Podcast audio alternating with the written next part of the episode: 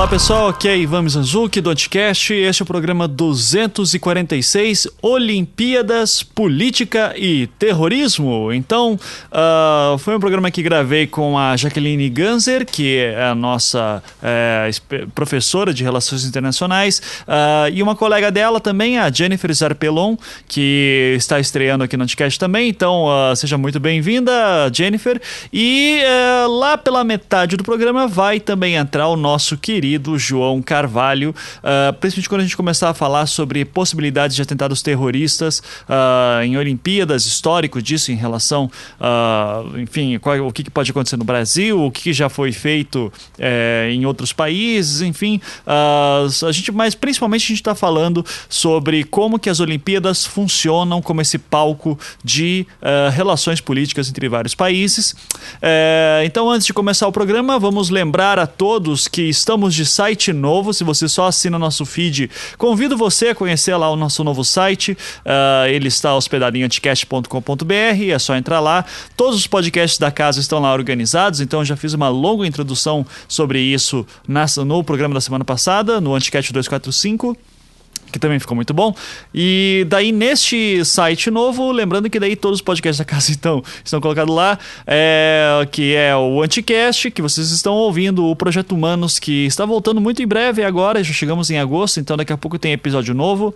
É, tem o Visualmente, uh, de design do Ankara, o Não Obstante, de filosofia do Beccari, é, o É Pau é Pedra, que é dos nossos queridos patrões, e uh, os nossos estreantes ou retornantes, de certa maneira, né? Que o Três Páginas está voltando semana que vem, já tem data, então vocês fiquem de olho. Você que assina o feed do Três Páginas, uh, ou se, enfim, acompanhava de alguma maneira, se você não acompanha, entre no site para conhecer. Uh, a gente está upando lá os programas antigos também para todo mundo conhecer, mas que é um podcast é, dedicado à análise literária de. Uh, eh, textos que os ouvintes, que vocês mandam para nós. Quem está tocando três páginas agora é o Fábio Fernandes e a Clara Madrigano. Então os dois vão estar tá tocando ali o, o três páginas. E essa semana já estreou no Anticast, no site novo do Anticast, os dois podcasts novos. Então saiu o Salvo Melhor Juízo, que o, cujo tema foi sobre direito e morte. Então, como assim é o que, que o direito trata da morte, né? Uh, como é que morte funciona no direito. Então é um tema super interessante ali. Foi um papo de explodir a cabeça muitas vezes. Então recomendo ali que ouçam o excelente podcast Salvo o Melhor Juízo uh, do nosso querido amigo Thiago Hansen, que já participou do Anticast várias vezes. Uh, e também estreou o, no Anticast o programa o, o, Feito por Elas, né? Que é tocado pela Angélica Hellish, do Masmorra Cast, uh, e a Isabel Wittmann, que é lá do blog Estante, Estante na Sala, uh, também é do Cinema em Cena, é, e é o podcast dedicado a falar de cinema feito por mulheres. Então, neste programa, nesse terceiro programa delas, elas estão entrando no Notcast e lançando o seu terceiro programa, já tem dois anteriores antes de vir no Notcast, uh, mas esse terceiro programa delas, elas estão fazendo um programa sobre a Suzana Amaral, uh, cineasta brasileira, uh, que tem aí uma filmografia com filmes como Hotel Atlântico, Uma Vida em Segredo, Regresso do Homem que não gostava de sair de casa, e agora, o, provavelmente o filme mais famoso, assim, de, no, de mais peso, é o filme que ela fez na década de 80, que é A Hora da Estrela, a adaptação cinematográfica da obra da Clarice Lispector. Então, ouçam lá, é, o Feito por Elas, excelente podcast com excelentes temas, excelentes convidadas, é, e falando de um, de um cinema que é tantas vezes ignorado pela maior parte aí da crítica, né? Então, é, se você gosta aí do, do, de discutir cinema de maneira séria, não deixe de ouvir o Feito por Elas. Uh, e o podcast como um todo, né? Aqui os podcasts da casa, eles são todos financiados, como sempre, pelos patrões do Anticast. Se você tem interesse em virar patrão do Anticast e contribuir mensalmente para que a gente continue fazendo nosso trabalho, você tem duas opções. Você pode ir pelo Patreon ou pelo PagSeguro. É, se você quer saber mais informações, entre em anticast.com.br barra seja patrão ou apenas entre em anticast.com.br, nosso novo site, e veja lá em cima o link Seja Patrão também, que lá tem todas as explicações. Além de nos ajudar, você também pode participar da Ilha Cracóvia do Anticast, é, que é o nosso grupo secreto no Facebook É, e o, graças também ao, ao Patreon, é, que a gente pode fazer esse novo site. E, e enfim, eu, eu tava precisando já, fazia um tempo, né, rever as metas do Patreon, porque é, quando a gente lançou ele no passado, tinha metas assim muito doidas, do tipo, ó, oh, com dois, quando a gente chegar em tantos mil dólares, a gente começa a fazer novos podcasts. E no fim das contas, é, tudo se atropelou, o Projeto Humano saiu antes de atingir sua meta. É, aqui a gente virou agora essa rede de podcasts podcasts. Então, é, eu atualizei as metas lá do Patreon e eu coloquei lá que chegando em 2 mil dólares, uh, a gente tá. A gente vai conseguir chegar. Eu vou voltar a fazer os vídeos do A Inútil e Imprecisa História da Arte, que é uma série de, de dois vídeos que eu fiz, que foi uma piada, mas que todo mundo gosta daquilo. Então, se você tem interesse, é, se você não conhece, né, entra lá no nosso canal do YouTube, que é o Anticast Design. Se você procurar só pro Anticast, você deve encontrar também o nosso canal do YouTube. Ou só procura lá, Inútil e Imprecisa História da Arte. Tem dois vídeos idiotas lá meus que eu falo sobre Wesley Safadão dadaísta, né? Eu defendo que o Wesley Safadão é um dadaísta. E também uh, explico a influência de Leonardo da Vinci uh, no, no, Star Wars, né? Então, que fantástico isso. uh, daí tem outras metas lá também, mas se você quiser dar uma olhada lá, é, confira. É, mas, e eu também vou, vou dar uma atualizada nas recompensas dos patrões também, aquilo está bem desatualizado e vocês merecem o melhor tratamento. Uh, então, muito em breve aí estou atualizando também as recompensas dos patrões que contribuem, né, tanto no PagSeguro quanto no Patreon. É, bom, Uh, uh, lembrando também que no site, no, no nosso site, nós também uh, falamos dos nossos cursos. Então, atualmente temos três cursos em andamento aí que vão sair muito em breve, que vão acontecer muito em breve. Eu vou dar o meu curso de storytelling aqui em Curitiba no dia 20 de agosto, na aldeia Coworking. Então, o link está ali na, no, na seção de cursos. O, o Becari dá o seu curso de aquarela de figura humana sempre aos sábados aqui em Curitiba. E o Ankara tá, vai você acha que estamos nas últimas semanas já de inscrição também para o seu workshop de infografia e direção de arte, também aqui em Curitiba, nos dias 13 e 20 de agosto. Se você tem interesse em algum desses cursos, uh, todos aqui em Curitiba, daqui a pouco a gente vai lançar provavelmente cursos em São Paulo, uh, online, enfim, como a gente sempre faz. Sempre que você quiser ficar atualizado, entra lá na seção de cursos do site novo e, enfim, né, daí você pode é, ter esse prazer ou não de nos conhecer pessoalmente e trocar uma ideia e também, quem sabe, aprender alguma coisa conosco, né? Será sempre um prazer vê-los, tê-los, enfim, tudo isso. Uh, bom, é isso. Espero que uh, tenha ficado tudo claro. Enfim, precisando de alguma coisa, manda aí um e-mail para contato.anticast.com.br, nos sigam nas redes sociais sociais. Twitter é Anticast, Facebook é Anticast. É, também tem tudo no site novo, tem nossos links pessoais também. Enfim, gente, estamos é, aqui para é, botar para quebrar. Ah, maravilha. Então, uh, dito isso, fiquem agora com o programa.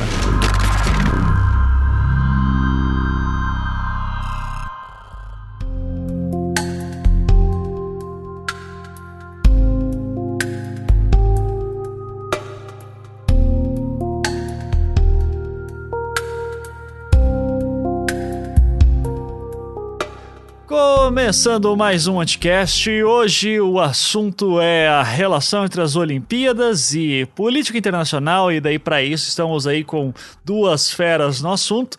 Uma o pessoal já conhece, então estamos aqui com a Jaqueline Liganzer. Tudo bom, Jaqueline?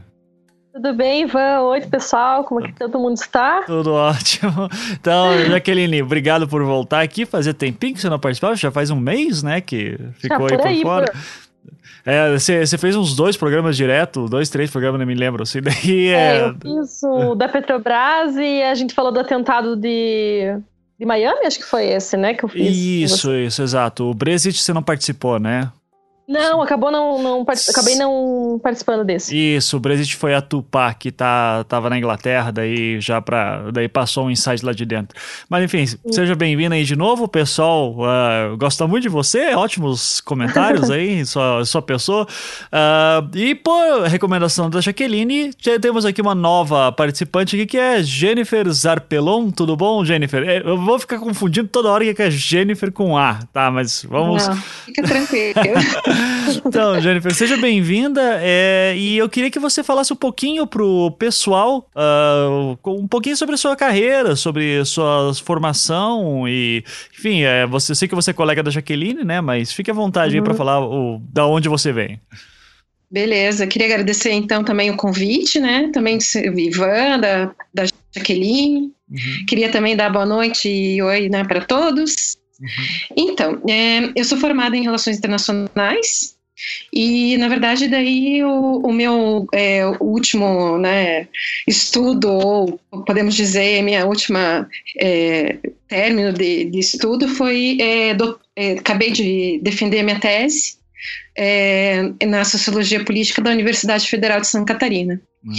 E aí, na tese, na verdade, eu pesquisei muito sobre a política externa brasileira, muito relacionado à questão do governo brasileiro, ainda na época do, ainda mais, especialmente no governo Lula, sobre a cooperação técnica brasileira na área da saúde, principalmente com os países em desenvolvimento. Uhum. Mas apesar dessa pesquisa de doutorado, né, especialmente na, na área de cooperação técnica internacional. É, uma das coisas também que eu acabo é, estudando é relacionado também a organizações internacionais, o papel do Brasil no ambiente internacional e também relacionadas teorias das relações internacionais. Uhum, sim. Mais ou menos isso. Ah, só, só isso, né? Só coisa fácil. Então. só, só, isso. é, a, a, Jennifer, inclusive, já deu uma ideia de uma pauta pra gente fazer daqui a um tempo sobre uh, a questão da Palestina, né? Que tá, tá um assunto bem é, instável assim agora com, com o Serra no, no ministério.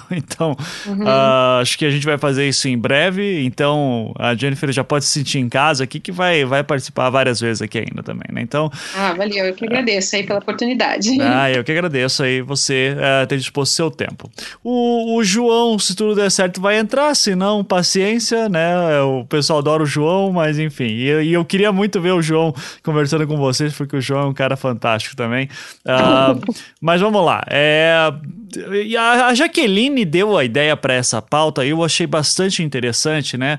Uh, a Jaqueline falou assim: Poxa, já vai entrar as Olimpíadas, que tal se a gente falasse alguma coisa da relação das Olimpíadas como e política, enfim. Então, é, o que, que você. O que, que passou pela sua cabeça, Jaqueline, em primeiro momento, assim, sobre o, dessa relação de política e Olimpíadas? É, e, e, queria saber até se esse é um assunto que é debatido nas relações uhum. internacionais, né, tendo em vista o, o, tamanho que as Olimpíadas é como um evento, uh, qual que é a, como é que é lido isso na questão de, de relações internacionais? Pois é, para a gente que é, que é da, do meio acadêmico, do meio das RIs, isso é muito comum a gente olhar os eventos, e não só a Olimpíada, mas os eventos como um todo, é, como, como todos, né, a Copa do Mundo, é, eventos como convenções, sempre que tiver reunião de vários grupos, ou vários países ou vários blocos, acaba chamando a nossa atenção para ver o que, que vai ser discutido ou o que, que vai ser apresentado. Daí isso me parece meio óbvio a gente falar de Olimpíada, quando fala assim, ah, porque tem várias delegações. Mas é muito mais, tem muito mais é, influência política ou muito mais influências sociais com relação a esse, essa reunião de pessoas e de, de nações, porque elas envolvem é, todo uma, uma, um espectro uh, das empresas transnacionais que fazem uh, o financiamento dessas, dessas, dessas atividades, né, dessa, dessa reunião. A gente tem o envolvimento é, da própria cidade sede ou do país sede, que é uma cidade que cedia, mas é o envolvimento do país, né? Uh, o que, que ele tem de melhor a oferecer? A gente costuma é, identificar que as vilas olímpicas elas devem ser é, vitrines do que, que aquele país pode oferecer depois. Uhum. Aí a gente já tem uma ideia do que está acontecendo aqui no Brasil com relação a isso. Uhum. A ideia dos elefantes brancos, né? Criar grandes estádios ou grandes, é, é, sei lá, é, pode ser é, parques aquáticos ou coisas assim, para que hajam os jogos. É, mas o que você vai fazer depois com isso? O que aconteceu muito na Copa na África do Sul foi isso. Eles chamaram de elefantes brancos, né? Fizeram grandes estádios que depois não seriam mais usados para nada. Uhum. É, então, o nosso, o nosso entender aqui, é, e o também eu falo nosso no sentido acadêmico, meu e da Academia de Relações Internacionais, é, de entender o que, que é levado em consideração quando você tem uma reunião é, de pessoas que seja para um fim esportivo ou uma convenção ou alguma discussão. Tudo isso tem que ter um acordo entre várias, é, várias partes, né? Uhum. Aí o que veio mais assim para é, para chamar atenção, me chamou mais atenção para poder discutir com vocês aqui, era a questão é, não só desse envolvimento brasileiro nesse momento instável da política brasileira, mas também com relação ao que, que acontece no cenário internacional, que a gente está passando por uma situação de, de terrorismo do, do, Estado Islâmico, uhum. a gente está passando por é, situações agora, como foi a questão do doping na Rússia, da delegação russa, Sim. É, como um todo, né, da equipe russa. Como que isso interfere nas relações internacionais? O que que isso pode interferir? Uhum. É, então a gente aí tem um uh, tema para pesquisa das mais variadas é, opções de formação dentro da área de relações internacionais. Sim, sim, sim. É, a gente tem aí uma infinidade de temas. Uhum. O, existe algum caso clássico em relação a é, como que países é, que de repente estavam em situação de conflito ou alguma situação assim que foi emblemática nas Olimpíadas é, do passado, antes da gente entrar na, na do Rio agora? Vocês uh, tem, tem algum Acho... exemplo que fala em sala de aula, alguma coisa assim? Eu não sei se a, se a Jennifer tem algum agora, mas o que me vem mais na cabeça é a questão, por exemplo, da Olimpíada de Berlim, Uhum. É, na época do Hitler, né? Que teve toda a questão de, de, de, de ideia de mostrar o desenvolvimento é, do povo ariano, é, principalmente na questão do atletismo, quem ganhou foi um atleta negro. Uhum. Uhum. Então tem toda aquela, aquela coisa muito forte de que foi ter uma tentativa da divulgação alemã e da, do, da, da nação ariana, e exatamente na prova que você queria mostrar isso, quem ganhou foi um atleta negro. Uhum. E isso é, dos, dos Estados Unidos, né? Um americano. Isso, e, e, o que é engraçado é porque era a época também que você tinha uma série de leis nos Estados Unidos de segregação racial. Segregação racial, exatamente. Uhum, a, a Jennifer, acho que mais alguma ideia é, acho que entrando um pouco na, na conversa também, né? Ah, só comentando um pouco da, do que a Jaqueline comentou também sobre a questão das relações internacionais, acho que uma coisa também importante que a gente deveria, assim, que dentro das relações internacionais a gente acaba discutindo, é o que leva a alguns países, e aí no caso, né, a, é, cidades específicas desses países, a participar dos Jogos Olímpicos. Uhum. Porque, na verdade, isso gera todo um custo, né? De uma certa forma, um custo grande para o país e para as cidades em fazer essas sedes, até como a Jaqueline falou, né, dos, das, dos grandes complexos é, olímpicos, ou para você sediar, por exemplo, eventos esportivos como a própria Copa do Mundo, aonde você tem que utilizar vários, né, diversos grande financiamento e muitas vezes financiamento público para fazer esses investimentos. Hum. E aí o que leva a gente a pensar é tipo por que que é, há tanta competição para essas cidades estarem e representando os países estarem participando desses grandes eventos. Uhum. E a gente, a gente sempre fala assim, tipo, que há um interesse por parte dos países em mostrar, muitas vezes, a, a ideia de que o seu país ele pode estar é, tá, né, mostrando sua infraestrutura, sua cultura, para angariar novas é, novos acordos e novas questões comerciais no futuro, né? Uhum. É, eu acho que também relacionado aqui, a gente, a, a Jaqueline comentou da, da, da, da, da Olimpíada de Berlim, eu acho que também, durante a Guerra Fria, houve muito essa questão política também e relacionada a alguns problemas, né? Por exemplo, a questão, por exemplo, dos jogos que aconteceram em Munique, que gerou atentado, mas também por causa de um contexto é, né, político, mas assim principalmente os boicotes que aconteceram no, da, na, nos Jogos Olímpicos de Moscou. E daí, consequentemente, em Los Angeles, acaba retratando muito esse contexto do período Guerra Fria, né? Uhum. Onde houve interesses políticos envolvidos na participação das delegações, enfim, né? Acho que poderíamos citar esse, essa, é, esses dois casos. Eu acho bem interessante isso que, que a Jennifer comentou sobre é, esse período, né? Então, a Olimpíada de Moscou, Olimpíada de Los Angeles, Olimpíada de Munique e também incluiria a Olimpíada de Montreal, que ficou bem ali no meio. A gente passa por um período em que, é, se a Olimpíada era em Moscou, é, vamos boicotar, então tem uma, um boicote metade das delegações só que participam, a maioria que apoiava os soviéticos. No ano, na, na, na edição seguinte são é, Olimpíadas capitalistas, digamos, porque foram em Los Angeles. Uhum. É, aí você tem ao contrário, né? A participação daqueles que é, boicote do, dos soviéticos e apoio do bloco capitalista. Uhum. Aí a gente teve ali no meio a Olimpíada de Moscou, que teve boicote de alguns e boicote. É, de Moscou, não, desculpem, de Montreal. Boicote de alguns soviéticos porque tinha, não, queriam, não queriam competir com os Estados Unidos, não era porque estavam contra o Canadá. Veja que é uma coisa bem curiosa. Uhum. É, eu me recuso a participar de um jogo, de uma competição de atletismo, ginástica olímpica, o que for, é, que tivesse americanos. E daí a gente tem uma coisa bem emblemática em Montreal, que foi aquela a, o momento que teve o, o 10 da Nadia Comaneci. Nadia Comaneci, atleta é, ginástica olímpica, é, ginasta olímpica é, da Romênia, país que era do lado soviético naquele período. Uhum. É, a gente tem que lembrar que muitos países não participaram dessa, dessa competição. Uhum. É, daí aquela coisa assim, ah, mas ela ganhou 10. Por que será que ela ganhou 10? Será que ela realmente foi a melhor? Eu não estou questionando os dados técnicos, mas eu estou pensando assim, será que não teve alguma influência de, de tentar apaziguar ânimos uhum. naquele momento? Porque era de um lado, é, Olimpíada de um lado bloco, do bloco capitalista é, sendo é, participando com um participante do bloco soviético, mas não era necessariamente é, russo, né? Era um, uma, uma competidora é, romena. Uhum. E daí a gente tem toda uma discussão ali por trás. Será que realmente foi isso? Porque nunca tinha se dado 10, de repente apareceu 10. Até hoje fala assim: ah, não se dá 10. Uhum. É isso na Olímpica. Uhum. É, mas por que, que ela tirou? Será que ela foi tão, tão perfeita assim? Não foi 9,9 como eles dão hoje? Acho que é, até acho que o placar nessa época não tinha a, a marcação de 10. Exato, ela tirou nota lá.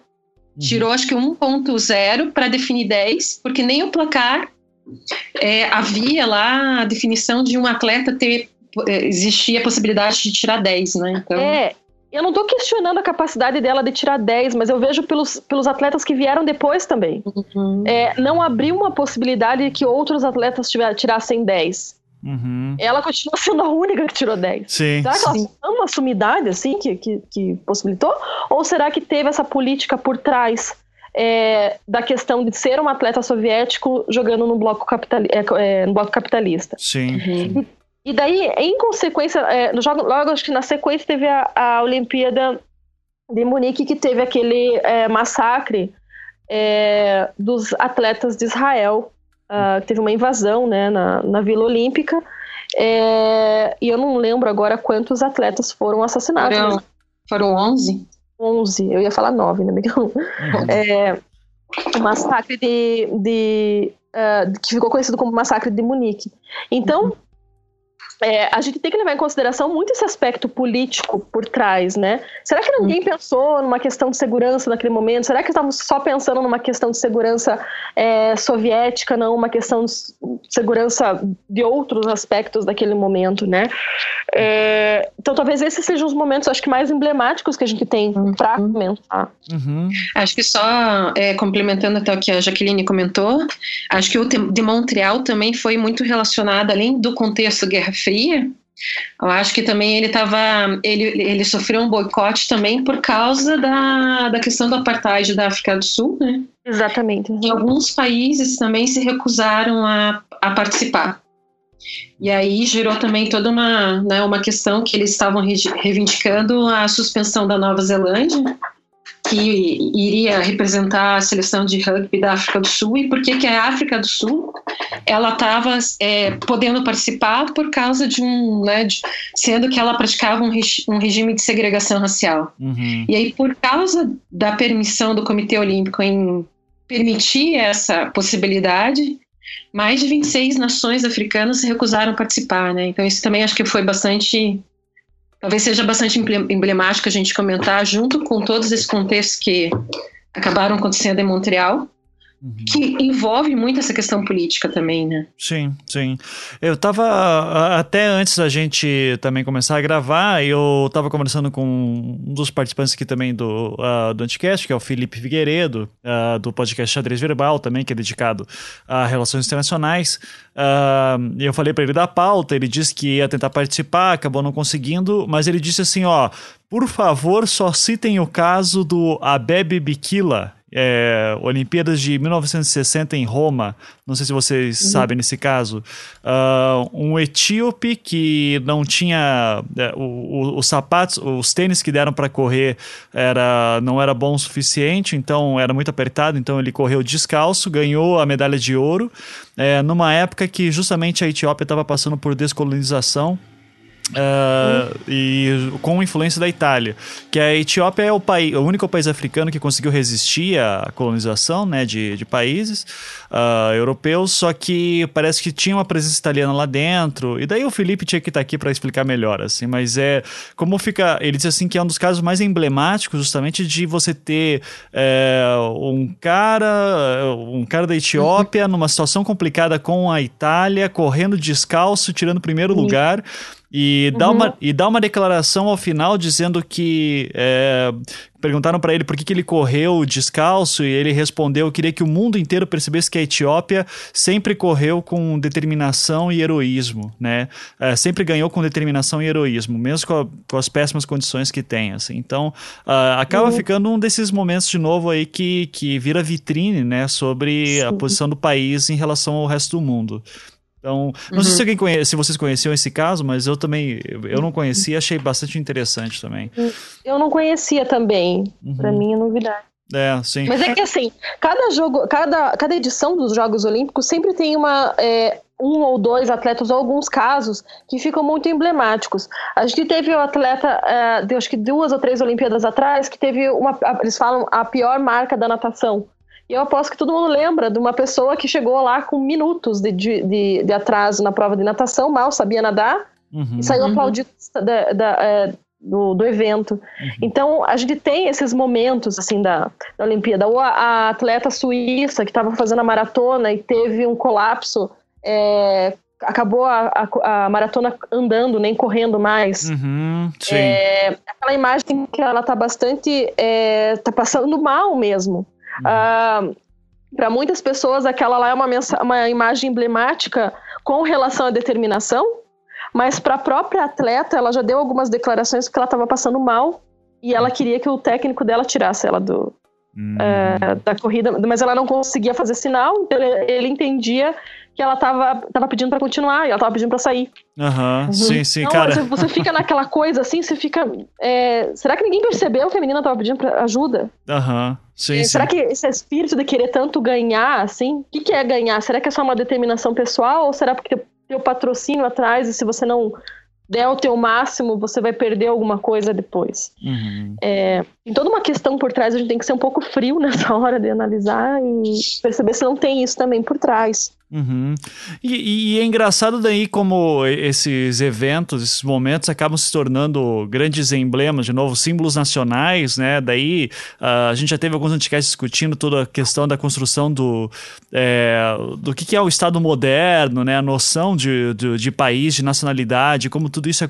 É, são, são processos bastante recentes, né, Jaqueline? Até a gente, naquele programa da Petrobras, a gente cita um pouco isso também, do, como a Petrobras uh, foi usada para mostrar, ser um símbolo da indústria brasileira uh, e como o atletismo e como os esportes, né? O Brasil apostou muito no futebol, então década de 70, né? A seleção canarinho uh, tem tudo isso também, que é justamente um momento de, eh, de crescimento de um nacionalismo, de construção de um nacionalismo. Uh, e, e, mas eu acho muito engraçado que, eh, pelo menos assim, as lembranças que eu tenho sempre das Olimpíadas, acho que a Olimpíada que mais me marcou, acredito que tenha sido de 96 Uh, quero falar Orlando, mas eu não tenho certeza se foi. É, Atlanta. Atlanta, exato, Atlanta. Uh, e que daí tinha a seleção de vôlei. E, e, cara, é engraçado que brasileiro só se importa com vôlei de verdade nas Olimpíadas, né? Uh, e daí também natação, foi a época que saiu daí os grandes, é, os grandes nadadores, né? Então apareceu lá. Não me lembro se o Gustavo Ian Borges. Thorpe, Popov. Uhum, mas, mas assim, os nadadores brasileiros, né, também, como a gente começou. Vocês são esportes são tão negligenciados. A gente sempre fala que no Brasil uhum. só, a gente só dá valor ao futebol, de fato, né? Ser atleta de qualquer outra modalidade é tão difícil.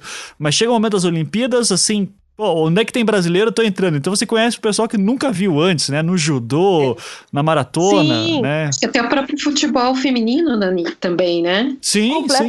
Uhum. Porque isso não tinha nem um pouco de destaque. Eu acho que a partir dos Jogos Olímpicos isso passa a, a ter grande destaque. Até porque quando tem eventos é, do futebol feminino, apesar do Brasil ser a, o, o, né, o, o, Brasil, é, o país do futebol, com relação ao, ao, ao, ao, futebol feminino, isso é muito deixado de lado, né? Uhum. Eu acho que é a partir das Olimpíadas que isso passa também a dar um grande destaque ao papel das mulheres no esporte, né? Claro. Porque uhum. ali está todo mundo competindo e, e até o próprio contexto do esporte feminino, o próprio vôlei feminino também passa a ter muito, muita importância para o Brasil, né? Uhum, sim. A gente começa a perceber isso, a questão de que é, esses esportes que são mais subjugados na nossa sociedade, eu falo muito da nossa aqui na questão brasileira, que a gente só tem futebol, é, tem a noção, por exemplo, de ter um programa chamado Globo Esporte, que passa todo domingo só sobre futebol. Uhum. É só durante a Olimpíada que fala sobre outros esportes. Uhum. Até fazendo uma, um break, né? O Globo Esporte, além de estar tá nesse, né? Nos dias de semana também são mais de 40 minutos.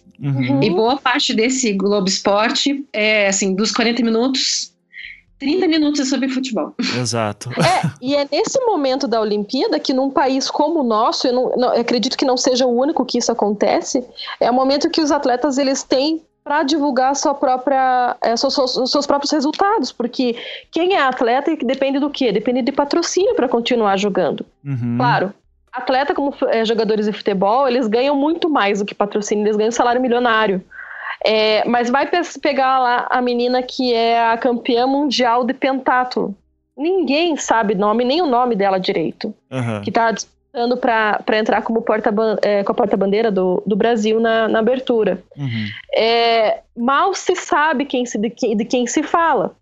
É, nesse momento de Olimpíada, nesse momento do, é, da aparição e da transmissão do jo dos jogos, eles têm uma oportunidade de tentar divulgar seu próprio nome para ganhar patrocínio. Uhum. Sim, sim, então, sim. Então, eu acho que a gente começa a ver ali é, uma tentativa de excelência um pouco para conseguir sobre, continuar sobrevivendo no esporte. Perfeito. É, que daí, uhum. e daí vem essa mistura toda, assim, que fala muito do nosso mundo, né? Que é a uhum. questão do patrocínio, é a questão da construção do nome como uma marca, uh, é a questão que é, Olimpíadas são para atletas mais jovens, então ele tem que. O momento das Olimpíadas é o momento da vitrine, em que ele pode daí construir seu nome, é agora ou nunca. Uh, uhum. Porque se o nome dele der certo, ele pode abrir depois uma academia com o nome dele e vai embora, né? Então, uh, é, é engraçado engraçado ver como é, a gente constrói toda essa ideia de, de uma honra, defender meu país, só quero trazer alegria para o meu povo, tirando as palavras do Neymar aqui, né? Na, é, mas na real ali você está vendo um grande interesse ali de uma máquina comercial andando, diferente já de, não, não que seja melhor ou pior, uh, muito pelo contrário, por sinal, mas por exemplo, quando você via durante a Guerra Fria, é, você ter, é, não é à toa que Estados Unidos, Cuba, União Soviética na época eram tão fortes, era justamente porque o momento das Olimpíadas era um momento de mostrar que o, o seu país era o melhor do outro, Sim. que é melhor que o outro, né? Então. Exato. Eu e até. Gente... Opa! Pode falar. Pode falar. eu ia até comentar só essa questão que tentasse é, sobreviver é uma coisa que eu comecei a reparar, é, talvez, acho que tenha sido da Olimpíada de, de Pequim que tenha mais me chamado a atenção. É, Comentava-se muito assim: ah, esse atleta também é militar não sobre os jogadores de futebol, mas os jogadores, é, os, os, atletas dos outros esportes. Uhum. É, judo, judocas, é, é jogadores de é, lutadores de esgrima e por aí vai. Ah, a Edinanci Silva também é militar. Que, como assim? Por que, que ela também é militar? Não entendi. Uhum. Aí eu fui me inteirar da questão. A maioria desses atletas, eles acabam entrando para as Forças Armadas para depois eles, é, eles participam dos jogos militares também, mas a, a ideia principal é que depois eles possam ter uma, uma aposentadoria de militares. Uhum. É, veja uma questão de sobrevivência, o que, que acaba, acaba virando. É, então agora na Olimpíada é bem interessante começar a pegar esses pequenos comentários que eles é, apresentam como curiosidade para a gente entender, ah, não, eles estão apoiando as Forças Armadas, não, uhum. eles estão tentando sobreviver de alguma forma depois. Uhum. Uhum, né? Exato. Uhum. Até falando um pouco dessa questão do patrocínio, né? Eu acho que até o Ivan comentou aí sobre a questão da Guerra Fria. Eu acho que essa questão do envolvimento das empresas e até a questão dos patrocínios que envolvem todos, né, a realização dos Jogos Olímpicos, isso é bastante recente, né? Porque durante muito tempo o Comitê Olímpico Internacional ele proibia essa participação de, né, de patrocinadores, esse todo esse, esse envolvimento mais econômico. Eu acho que assim é importante a questão desse envolvimento para assim os né, os atletas, enfim. Mas, ao mesmo tempo, acho que isso acaba, acaba sendo bastante é, problemático, né? Porque muitas vezes, por exemplo, aqui, quando aconteceu o evento no Brasil, né? O Brasil tinha uma, tem uma lei, não tinha, né? Tem uma lei, no qual ele proíbe qualquer tipo de é, consumo de bebidas alcoólicas dentro do estádio. Porque isso gerou no passado diversos tipos de problemas. Quando foi feita a, a Copa do Mundo aqui, o próprio patrocínio da Budweiser, né, que no caso Ambev, conseguiu fazer com que fosse permitido a, né, a, o, o consumo porque era uma das principais patrocinadoras do evento, a haver o consumo de bebida alcoólica nos estados brasileiros. Então, isso acaba sendo bastante, muitas vezes, problemático, por causa que gera todo um interesse muito mais econômico por trás uhum. do que por, propriamente né, um contexto mais de jogos esportivos, né? Sim. Eu acho que a, acaba até o próprio a, a, que a gente discute muito, né? Tá sendo envolvido aí com problemas de corrupção, propina, até as, não se sabe muito bem as informações de se o Brasil também não é, não pagou, né? Comitê Olímpico Internacional para conseguir essa candidatura para sediar os Jogos Olímpicos, no caso agora. Uhum. Então, acho que, ao meu ver, eu acho que eu, passa a ser bastante problemático esse envolvimento né, de, das, das grandes corporações, dos grandes patrocinadores nesses, jo nesses jogos é, esportivo. Sim. É, o, o, na casa da, da Copa do Mundo se discutia muito a noção de que a FIFA estaria criando quase um estado de exceção, assim, né? Questionando a soberania Sim, uh, nacional. Então, uh, a polícia que estava em volta não era exatamente uma polícia estadual. É, uhum. As leis se, se, alteravam dependendo de quantos quilômetros estava perto do estádio. Então, uh, uhum. a gente começa a ficar meio complicado mesmo de quem está mandando no país quando esses grandes eventos acontecem, né? Pois é. Uhum. E eu queria daí voltar um pouquinho atrás em relação a isso, focando também de novo na questão de Olimpíadas e política, é, porque eu, eu, lembro, assim, se eu não me engano, no segundo governo do FHC, quando teve um grande, é, uma grande movimentação para tentar fazer com que as Olimpíadas de 2008 fossem para o Rio de Janeiro. Não sei se vocês lembram, a campanha Rio 2008. Uh, ah, uhum. E eu lembro de também, de novo, assim, ainda era adolescente, conversei com meus pais, e daí eles falando, daí eu perguntava, mas para que trazer Olimpíadas para cá, sabe? Trazer mais gente, uhum. porra. É, uhum. Curitibano não gosta de pessoas, né? Daí eu já falo assim, para que trazer gente para cá? Enfim. Uh, e daí, justamente falando assim, é.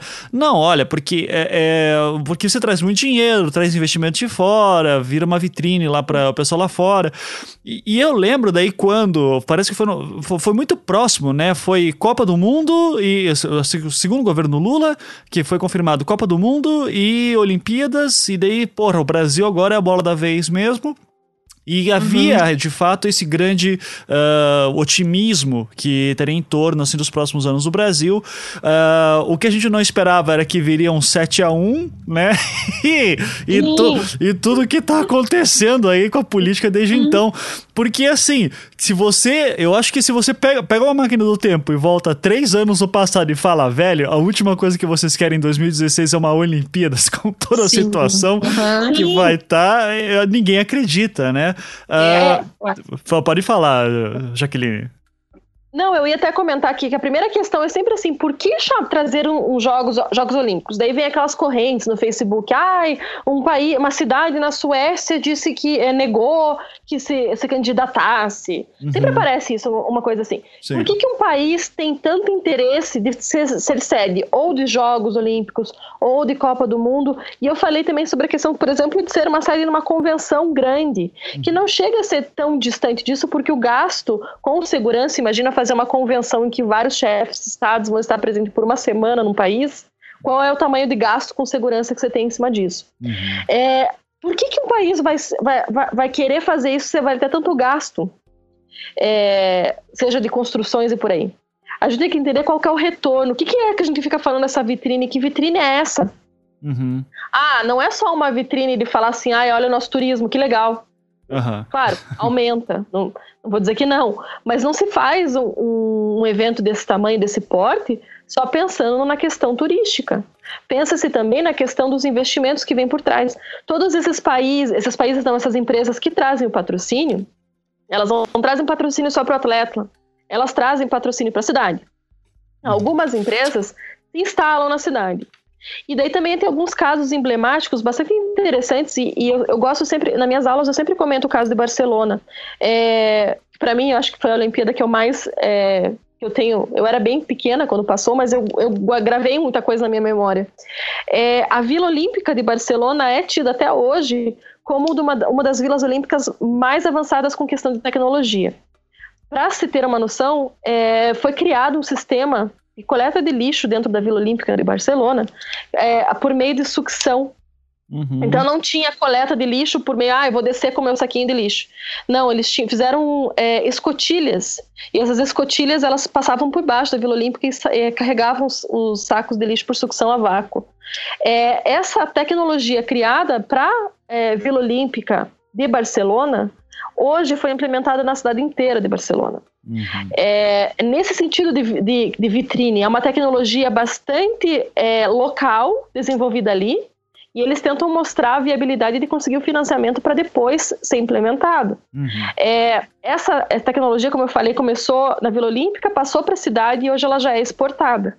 Essa é, sucção é, de lixo orgânico vira energia para é, ser utilizado, uh, não a sucção, né, mas o lixo orgânico, ele vira energia para ser utilizado para reciclagem. Sim. É sim. uma coisa que apareceu lá na Vila Olímpica. A, a vitrine está em vários é, elementos que talvez para o grande público não, não, não apareçam. Então, o interesse, ah, mas é que teve muito gasto, ah, não sei o quê. Mas a gente tem que entender que depois uh, o que se gasta agora para que depois retorne, não só por meio do turismo, mas também por meio é, desses financiamentos das empresas que possam vir depois em cima. Mas é claro, quando a gente fala de Vila Olímpica, todo mundo vai querer falar, eu aposto que todo mundo deve estar pensando sobre isso, é, a Vila Olímpica brasileira está é, tá uma desgraça lá, é, seleção australiana teve que ser evacuada porque teve fumaça no quarto. Uhum. A seleção americana saiu e foi se instalar no Hilton. Uhum. A seleção da África do Sul, de Angola, eu acho, não foi da África do Sul, acho que foi de Angola, saiu para comprar televisão porque não tinha televisão no quarto. É claro, mas isso daí tem muito mais a ver com o momento político brasileiro do que com a ideia inicial, aquela ideia da proposta. O momento que se está vivendo no Brasil agora é, foi negligenciado aquilo que poderia ser feito. Ah, mas isso aconteceu no Brasil e isso daí é responsabilidade do Rio de Janeiro?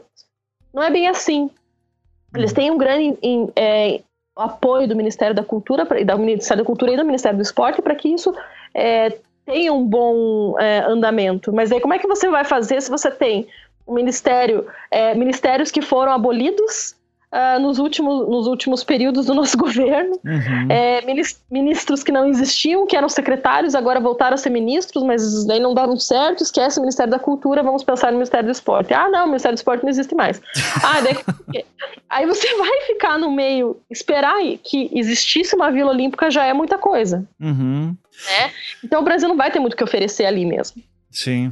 E até o, o ministro da Defesa, o Jungmann, né, que estava na. É, acho que ele é da Defesa, né? Que estava no Roda Viva essa semana. É, que quem tá ouvindo essa semana foi na semana passada, tá? Que a gente tá gravando máquina do tempo aqui, né? É, mas que ele até falou assim: não, mas problemas na Vila Olímpica sempre tem em todos os lugares. É, cara, mania do brasileiro de achar: não, não, não, não, mas em outro lugar também tem esse problema. Então a gente não é o único. Cara, o problema é que tá tendo problema, porra. Então, daí chega lá o Eduardo Paes falando que vai botar um canguru na frente. Tá de sacanagem, cara. Então, é. De, é. Isso. Mas, mas isso acaba acaba, independente do, da, dos, das, dos motivos, eu acho que é importante a, apontar que acaba sendo um retrato de fato do, do da zona que está a política brasileira, né?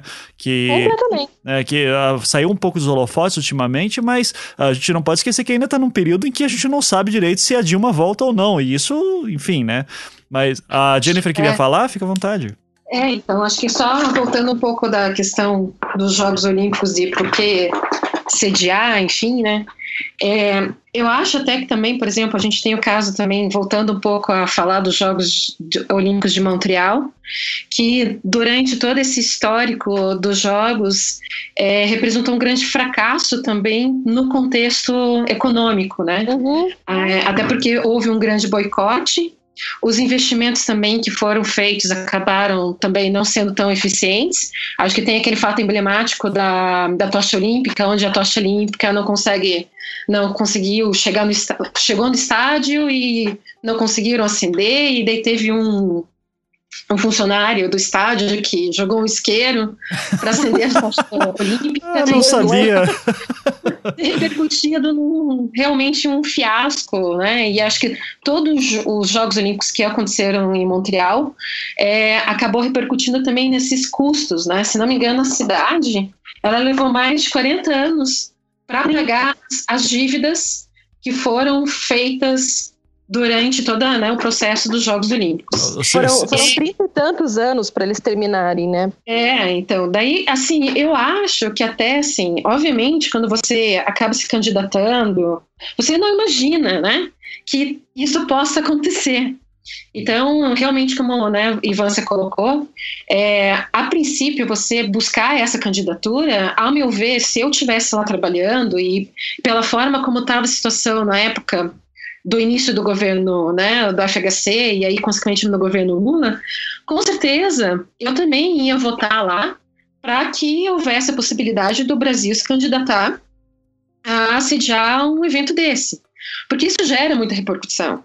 Eu acho que até a questão, por exemplo, de você alterar a imagem do Brasil, de achar que no Brasil a gente só tem futebol, samba e mulher pelada. Uhum. Não que isso acaba, né, acaba sendo utilizado pela mídia, mas eu acho que, se, que assim, acaba sendo importante também você acabar mostrando que o país não é só isso que tem infraestrutura, que tem uma economia em desenvolvimento, que tem muitas possibilidades para acontecer esses investimentos, como até a Jaqueline comentou, né, de novas, é, novos investimentos, empresas, indústrias passarem a existir, é, se instalar aqui no Brasil. Uhum. Agora, obviamente, com toda essa situação que está ocorrendo no Brasil, eu acho que isso acaba representando o, o efeito inverso. Em vez de auxiliar acaba até prejudicando ainda mais a imagem do Brasil lá fora, né? Por uhum. exemplo, que fiasco é, é, é, esse, por exemplo, dos atletas chegarem na Vila, na Vila Olímpica para se instalar e não ter condições nenhuma de, digamos assim, condições possíveis para os atletas, atletas ficarem lá. Por exemplo, fios aparecendo, vazamento no banheiro, ou sem luz, ou aquilo que, né, de comprar, por exemplo, televisão, o mínimo possível, né, eu acho que faltou aí muito também de planejamento, uhum. até se falou em boicote dos funcionários, eu acredito que é, isso é uma desculpa, acho que não é boicote, é falta de realmente de planejar de forma adequada, né, a gente uhum. sabe que o Brasil faz tudo a curto prazo, a toque de caixa, não planeja suas ações de forma né, adequada e acontece né, essas coisas. Sim. Ou propriamente o caso emblemático né, do, da Baía de Guanabara, uhum. ela está totalmente poluída. Imagine, né, você fazer campeonatos ali de vela, aonde os atletas podem estar tá caindo no mar e eles estarem né, tendo essa contaminação por causa que está poluído.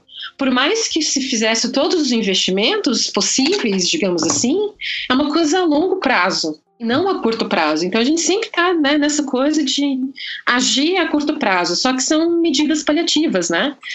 Então hoje falando né, sobre a questão dos Jogos Olímpicos, eu acho que para nós, eu acho que isso acaba isso pode representar em algo bastante negativo. Sim. É, e ainda mostrar ainda mais essa questão da, do, do, do, problema político em si, né? Uhum. Ou seja, essa falta de planejamento, de planejamento, como a própria Jaqueline falou, é uhum. um, uma, uma, uma, consequência do governo interino que acaba assumindo de forma assim, né, é, rápida e que isso acabou prejudicando de uma certa forma algumas ações nesse planejamento da, da, da própria, né, do, do próprio início desses dos jogos. Então, a meu ver, eu acho que isso acaba sendo bastante problemático para o país hoje, né? Uhum. É, é, eu acho que sobre o que vocês falaram, né? Tem é, o caso aqui, por exemplo, dos agentes da Força Nacional que ameaçaram abandonar a segurança das Olimpíadas, né? Também que, por causa da alocação deles também que estava toda uh, ainda está com uma série de problemas de estruturas. Uh, e, e, assim, eu sei que, por exemplo, vai ter gente que vai ouvir e vai dizer, tá, mas a gente também teve problemas na Copa, e inclusive a gente tá vendo que uh, aparentemente parece que os problemas que tiveram na Copa foram mais graves do que nas Olimpíadas. É, Agora, o que é importante uh, ter essa noção, porque daí a pessoa pode dizer, ah, não, mas isso. E era só a Dilma, não tinha problema nenhum.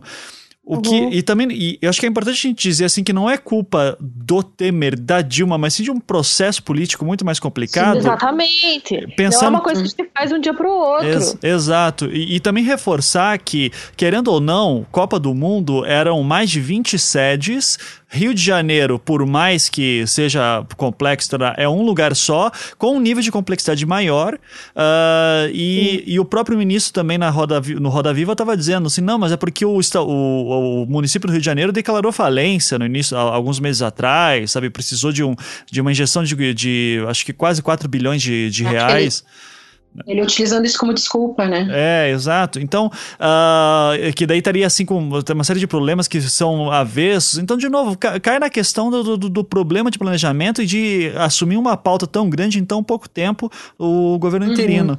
É, e, e, assim, e, é, e, é curioso, né? Porque daí junta tudo a questão que a gente está falando sobre uh, relações internacionais, principalmente. Então, eu vou citar aqui alguns dados. Né? Nos últimos meses, uh, todos os uh, chanceleres, diplomatas pelo Brasil tiveram sua corta, sua, sua verba bastante diminuída. Né? Você teve o caso lá, por exemplo, de diplomatas nos Estados Unidos que não estavam conseguindo pagar o aluguel. É, você uh, e, um, e, um, corte abrupto também dessa verba que reflete depois na, na, forma que o Brasil vai se apresentar lá fora. Parece, um, parece coisa pouca, mas com certeza não é porque diminui daí o, o a, a, atração de capital exterior uh, em relações de longo prazo. Para piorar, o Brasil sempre, desde o governo do primeiro governo Lula sempre voltou a se alinhar, a se desalinhar do eixo Estados Unidos e uh, Europa, entrando principalmente Reino Unido, para poder entrar mais ali no, no uh, com China, né, Cuba mesmo, ou, ou outras economias emergentes.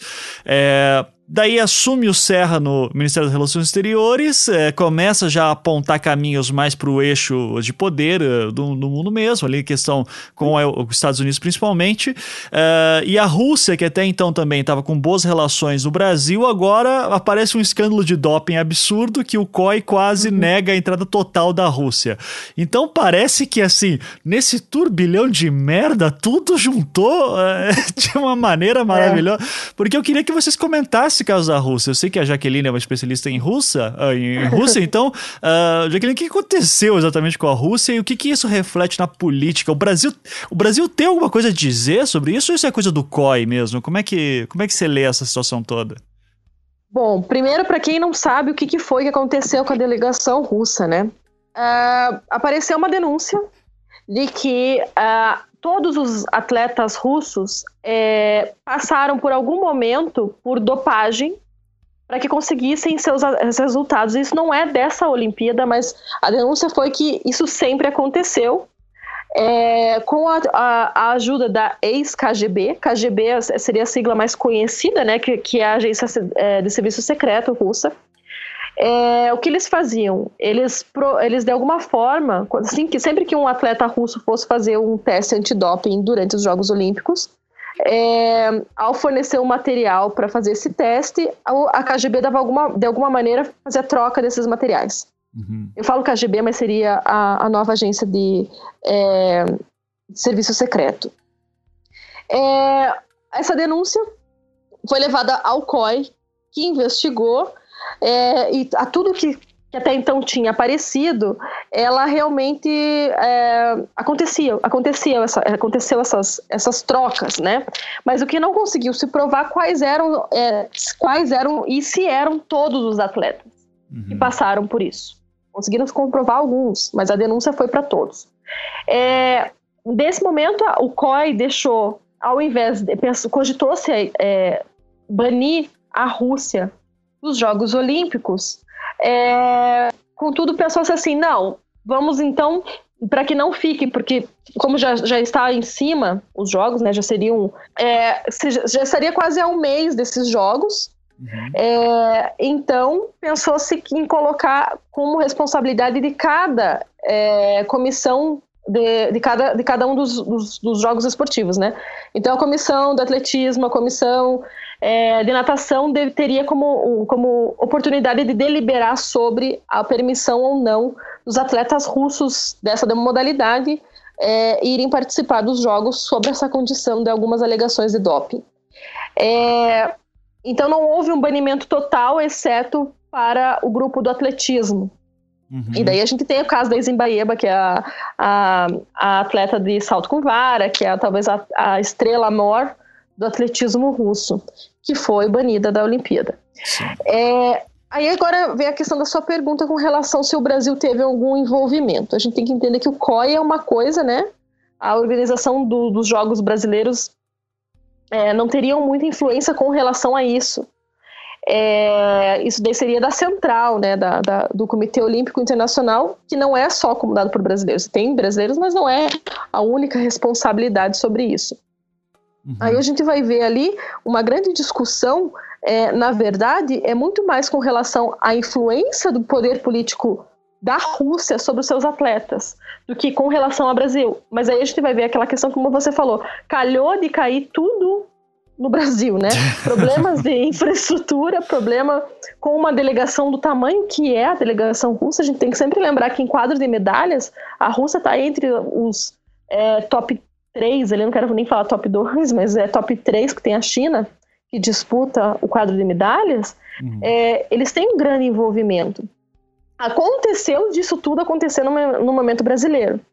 Uhum. É, agora, a gente tem muito mais a perceber se a Rússia teve essa capacidade, será que outros países também não o fazem? Uhum. Né? Sim, a sim. gente tem aquela questão de, ah, aqui no Brasil ninguém faz isso. Será que não? a gente tem que questionar também, né? É, Será que a gente... É, e... Só pegando é, esse, pode falar, Jennifer. Iva, pegando um pouco o gancho, até porque política externa é minha, uhum. é minha, uhum. minha especialidade, assim, de pesquisa, enfim, né? É, eu acho assim, quando você comentou ali da questão da, das embaixadas e da questão da, das estratégias da política externa brasileira com relação aos outros países, né? Acho que assim, é, a gente poderia dizer assim que durante o período do governo Lula, o governo Lula ele acabou assim de uma certa forma ele não cortando propriamente as relações com os Estados Unidos e países europeus, eu acho que até ele acaba tanto que a relação do Lula com né, o, Bu, o, Bush, e aí, consequentemente, né, essa, esse entendimento a, a, foi muito até, digamos assim, de parceiro e até a continuidade dessas estratégias. Mas o que o Brasil ele acabou realizando foi muita diversificação, né? então por isso que ele até vai e ele amplia seus parceiros, chamados seus parceiros não tradicionais, como né, a própria você acabou comentando da China, a própria África do Sul, Índia, Rússia, e ele é, adota um posicionamento muito forte com relação à ideia de uma cooperação sul-sul, né, uhum. que era colocada pelo governo Lula, de uma cooperação muito mais horizontal, equitativa, enfim.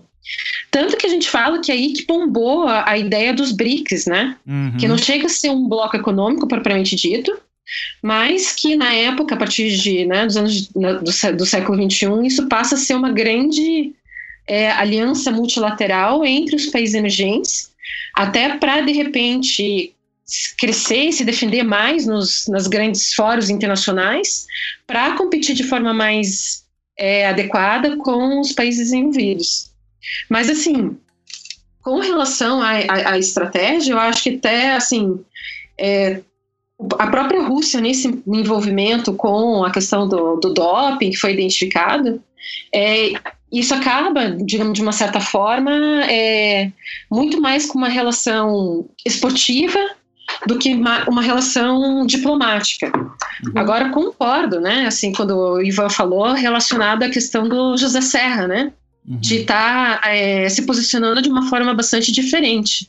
Do que foi o Lula, do que foi a Dilma, e aí seguindo muito aquela tendência que foi adotada pelo período do Fernando Henrique Cardoso, de FHC, de se posicionar muito mais é, pró é, dos países desenvolvidos, né? principalmente do lado dos Estados Unidos, e aí Europa. Então, acaba que, de uma certa forma, infelizmente, acontecendo isso no Brasil, e ao mesmo tempo o próprio Brasil se posicionando de uma forma mais é, é, alinhada aos países né, é, desenvolvidos. Então, de repente, isso não diretamente estaria relacionado, mas isso pode, de uma certa forma, né, dar uma estremecida. Uhum. Porque, infelizmente, isso está acontecendo no Brasil, né? Sim. É, que no fim das contas, como, como capital simbólico, acaba ficando forte, né? Olha, Sim. os russos, de fato, não são flor que se cheire, olha só, estão trapaceando no jogo, literalmente.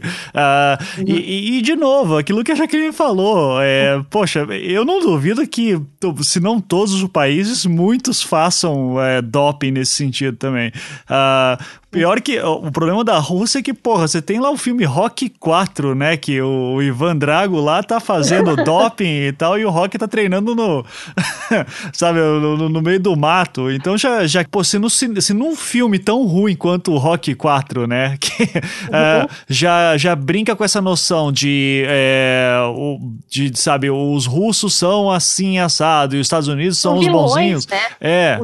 O russo, assim, Exato. completo. É, e, e, acaba daí reforçando justamente essa ideia de que não, é bom mesmo ficar do lado dos nice guys americanos, enfim. E, então, é. por mais. De novo, são, tô, tô forçando a barra aqui um pouco, mas ajuda a montar esse capital depois, que vai ser capital simbólico que depois vai ser usado num discurso político, dizendo de um, de um realinhamento com outras forças exteriores. Uh, então, uh, acaba de calhando que, de novo, estamos. É, assim, se a gente tá, ainda tinha alguma ideia ideia de que, é, pô, os BRICS são uma boa ideia, reforçar uma política sul-sul, isso trouxe benefícios para o Brasil, é, ou agora as coisas estão mudando, sem dúvida, agora vai reforçar uh, uma noção, acaba sendo simbólico para reforçar um clima de que de fato teria que se desalinhar um pouco mais com a Rússia. É, e, de novo, pode ser que nada disso aconteça, mas acaba ficando emblemático para quem está só lendo no jornal, de repente, Rússia é aquilo, Rússia é aquilo. É, é sempre assim, né? A gente fica, como você falou, é muito emblemático, mas a maneira como os Estados Unidos lidam isso quando isso aconteceu com eles. Uhum. Porque a gente tem um, eles não eles souberam lidar muito bem com um caso chamado Lance Armstrong. Uhum, é, Para quem não lembra, o Lance Armstrong foi um ciclista que ganhou sete vezes o Tour de France, que é uma corrida ciclística, a maior corrida ciclística de todas, né? É, ele foi pego com é, esteroides, né? Ele alegava, por como ele teve câncer, uh, uma vez, não, ele teve acho que duas vezes câncer, ele alegava que os seus dados de testosterona eram com relação ao tratamento. E sete anos depois descobriu-se um esquema, não por meio do teste antidoping, mas por delação, é, que ele se. É, existia um grupo ali dentro do ciclismo americano que se dopava. Uhum. Acontece que o Comitê uh, Esportivo dos Estados Unidos lidou isso, uh, com isso de uma maneira a punir ou culpar, culpabilizar publicamente um único atleta. Uhum. Agora, quando isso acontece com a Rússia, a Rússia tende, de certa maneira, que a gente chama de a mãe russa, né? Uhum. A mãe russa ou mãe russa, é, que tenta, de alguma forma, falar: calma, que vamos proteger nossos atletas, vamos tentar, de alguma forma, contornar a situação. Já no caso americano, é apontar o dedo para um atleta só. Uhum. Para evitar que os demais sejam de, também denunciados. Sim. Então, a gente tem ali dois posicionamentos. O problema é que o, o público-alvo é, o consumidor final daquele, daquela notícia é a pessoa que não tem muita informação. Uhum. Aquela que vai pegar a notícia no final e veja, veja só como os russos são maus. Uhum. Uhum. Aquele posicionamento de tentar proteger os demais atletas é, acaba sendo visto como veja só o próprio governo dopava os seus próprios atletas. Uhum, é. sim. Acaba não da mesma maneira. Uhum. Eu até estava lendo também a respeito disso, né?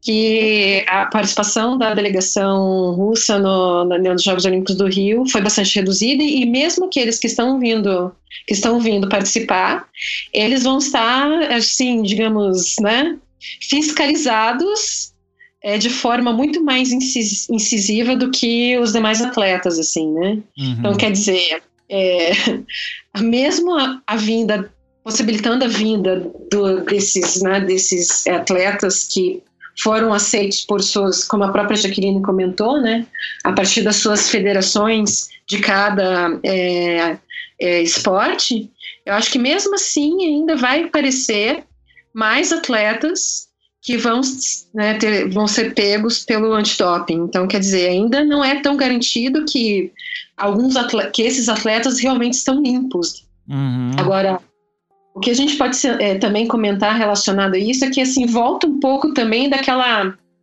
daquela questão de uma rivalidade política, né, entre Estados Unidos e a Rússia. Né? É. é, pelo fato de todo esse envolvimento com esses atletas, fica de novo a imagem de que, né, como a gente, você estava comentando, a corrupção, e aí muito relacionado à própria questão do que a mídia passou, né, da própria Rússia, é, o próprio governo russo está por trás disso, né, uhum. de permitir que esses atletas pudessem consumir esses, né, esses, é, digamos assim, esses medicamentos aí proibidos para poder participar desses jogos e, e existir a possibilidade de de repente eles ganharem por causa também, né, disso. E aí colo colocando muito a culpa com relação ao governo russo nesse nesse envolvimento, né? Então me parece ainda assim a gente volta de novo a falar, não, Estados Unidos está tá tudo bem. Estados Unidos, o governo americano não tem envolvimento nenhum com seus atletas.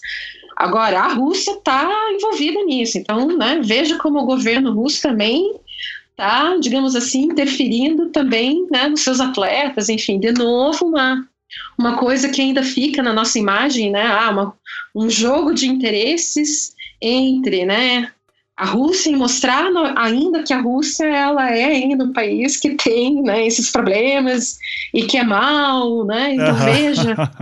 Não, é, mas é, é, é, não, não, é que eu só acho. Só queria, é um comentário bobo, assim, mas é que eu acho impressionante esses ecos da Guerra Fria, cara. Às vezes dá a impressão que não acabou nada. Sabe? Você vai ver. Sim. A questão, não, é, a questão da Síria, para mim, foi muito emblemática. Quando o Obama começou a falar: Ó, oh, o Assad tem que sair, o Assad tem que sair. E daí o Putin fala: Não, não, não, aqui vocês não se metem e, porra, sabe, cara, Mandou Guerra Fria. Lá, né? Isso. Mandou o exército pra. Na verdade, o, nessa questão da Síria, só pra, pra, pra que fique bem claro, assim, o que a gente tá falando falando, a, a questão do Putin ali foi tão estratégica que, para evitar que houvesse uma invasão da Síria, como houve uma invasão do Iraque, o Putin mandou um exército russo para lá. Uhum. então ele evitou que houvesse uma coisa que os Estados Unidos provavelmente iria fazer. Uhum. É, essa, o, a, a, noção entre duas polaridades entre Rússia e, e, Estados Unidos nesse momento favorece talvez é, o crescimento de outras é, forças no momento olímpico, que eu acho que é a questão da China acaba uhum. perdendo um pouco de foco, mas eles é, vão acabar sendo crescendo muito nesse, nesse período olímpico. Por quê?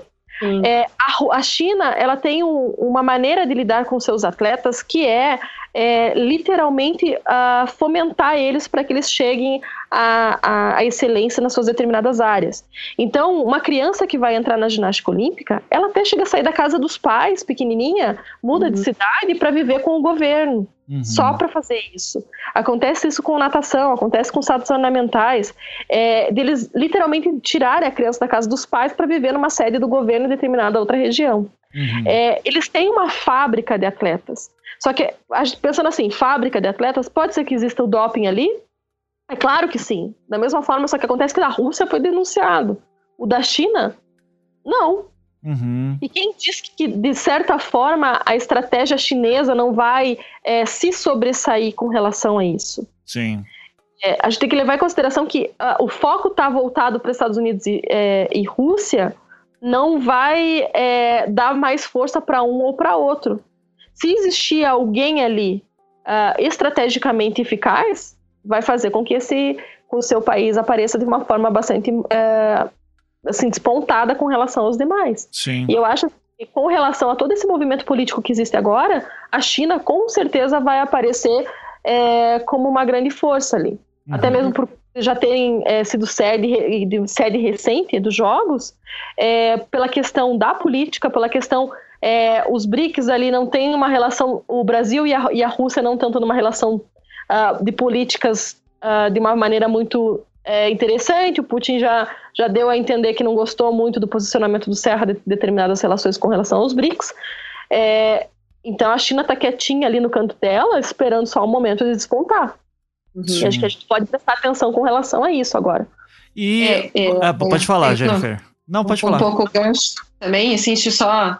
Eu acho, assim, obviamente, a, acho que a China, acho que é o grande, a grande zebra, né? Desde a, de quando ela acaba sediando os Jogos Olímpicos, que né, foi em Pequim em 2008, e que ela passa a se destacar na, na, na questão das medalhas, enfim, e acaba se representando realmente um grande destaque para o país, porque eu acho que a questão dos Jogos Olímpicos também, quando um atleta ele começa a despontar e aí o próprio país começa a ganhar.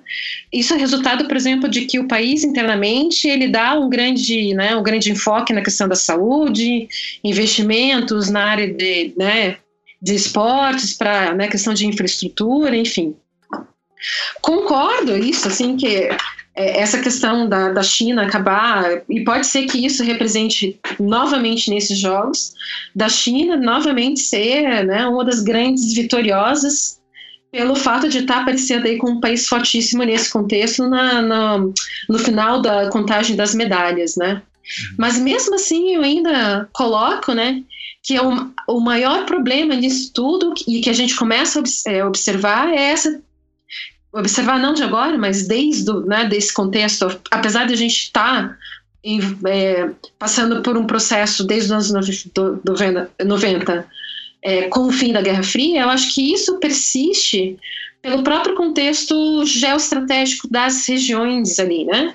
Eu acho que a Rússia ela está num, numa região aonde ela está muito próxima do Oriente Médio, há, há recursos naturais na, no próprio território russo e que faz é, a permanência de uma tensão política muito maior entre né, Estados Unidos e Rússia, até pelo próprio, o próprio contexto de quem vai ter influência no Oriente Médio, quem vai né, expandir é, anexações ou influências nessa região, do que propriamente ali na Ásia. Né? Eu acho que talvez isso realmente pode representar um aspecto muito positivo para a China, mas eu acho que ainda existe uma persistência e a manutenção desse processo e que é, acaba sendo muito mais, ao meu ver, perigoso essas relações entre os dois países do que propriamente, né, assim, a, a China está se despontando neste momento como novamente né, um, uma uhum. grande vitoriosa na, na, questão das medalhas, assim. Uhum. Acho que a China está muito mais preocupada no contexto econômico ainda do que um contexto político. Sim. E aí, quando a gente fala de Estados Unidos e Rússia, acho que muito mais um contexto político, né? De alianças, de estratégias, enfim. Sim. Uhum. É, eu ia até, já que a gente está falando do, dos, dos comunistas, né?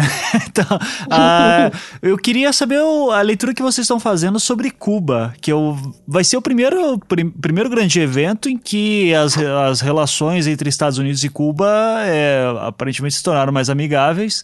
Uh, e Cuba também é outro grande vencedor de medalhas aí, né? Uh, uhum. Vocês veem, tem, tem alguma curiosidade em relação a como Cuba vai se portar politicamente? Ou a, acho que vai ser mais apagado também? Ô, Jaqueline, manda aí. Com, com uhum. relação à, à política nesse momento olímpico, eu acho que ainda não. É, o Raul Castro já deu uh, suas notícias, né, já, já, avisou que ele vai em breve uh, sair do cargo. Então eu acho que uh, seria muita novidade por um momento. Uhum. Eu acho que agora eles vão, é, estão se preparando para essa saída do cargo do Raul Castro. É, essa proximidade, essa aproximação com os Estados Unidos, eu acho que é uma coisa que até mesmo é, eu acho que é engraçado, a gente fala muito do Obama sobre a questão do que qual seria o grande legado do Obama. Uhum. É, eu acho que isso daí pode ser que caminhe para ser um dos grandes legados do governo Obama. Uhum. É, essa reaproximação com Cuba, porque questionou-se muito no primeiro mandato dele que ele iria fechar Guantánamo.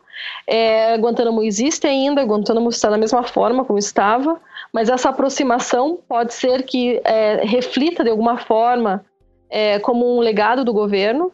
É, não acredito que politicamente, então, por meio de Cuba, sai alguma coisa agora. Eles estão se preparando provavelmente para essa alteração é, de governo e então nessa, aproxima, é, é, nessa alteração de governo é, e aproximação com os Estados Unidos possam sim aí com é, posicionamento mais forte já é, pensado. Eu acho que agora eles estão planejando ainda para que haja alguma alteração.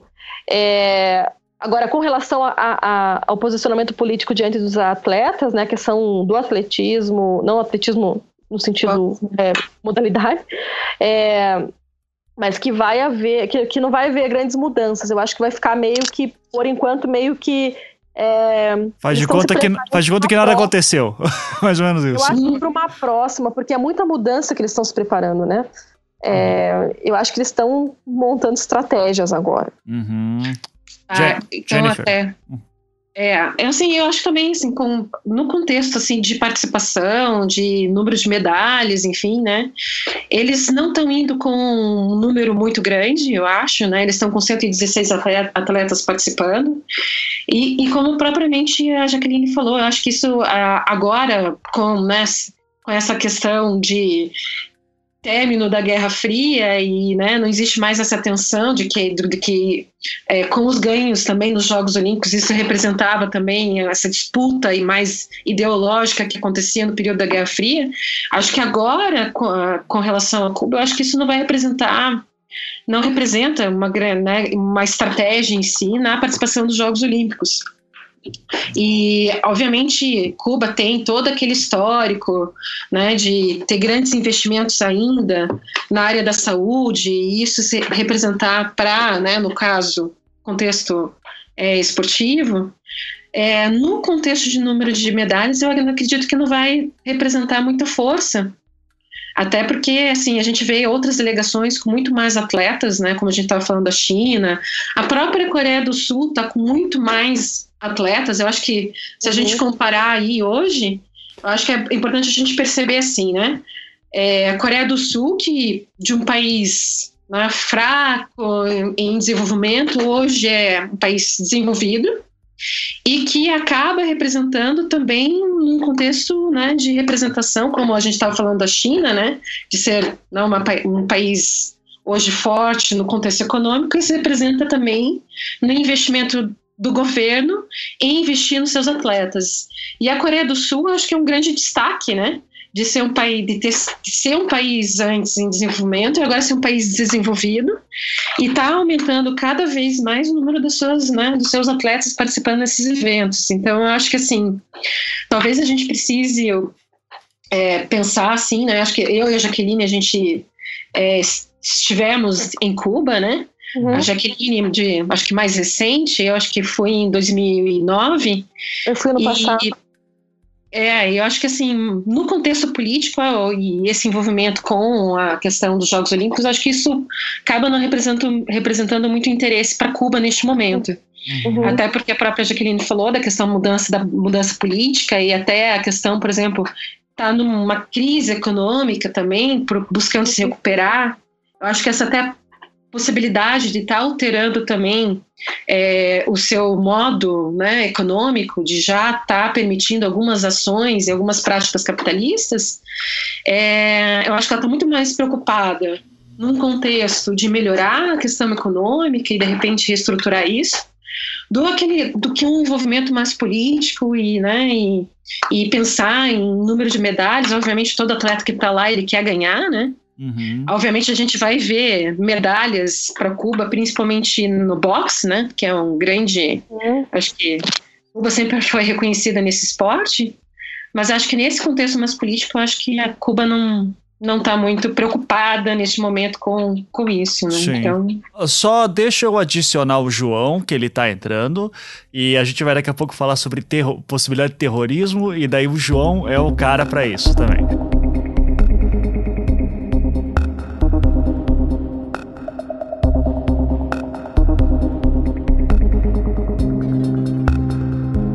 João? Tudo, tudo tranquilo. Ok, só pra te avisar, tá Jaqueline. Oi, Jaqueline. Dá oi, Jaqueline. Oi, João. E aí, Jaqueline, tranquilo? Oi. Então, e a Jennifer, tudo. Fala aí, Jennifer. Oi, João, beleza? Seja bem-vindo. E aí, Jennifer, tranquilo? Certo. Então o João tava botando o Eric para dormir, daí o Eric acordou, daí voltou, daí agora acho que deu tudo certo, né, João?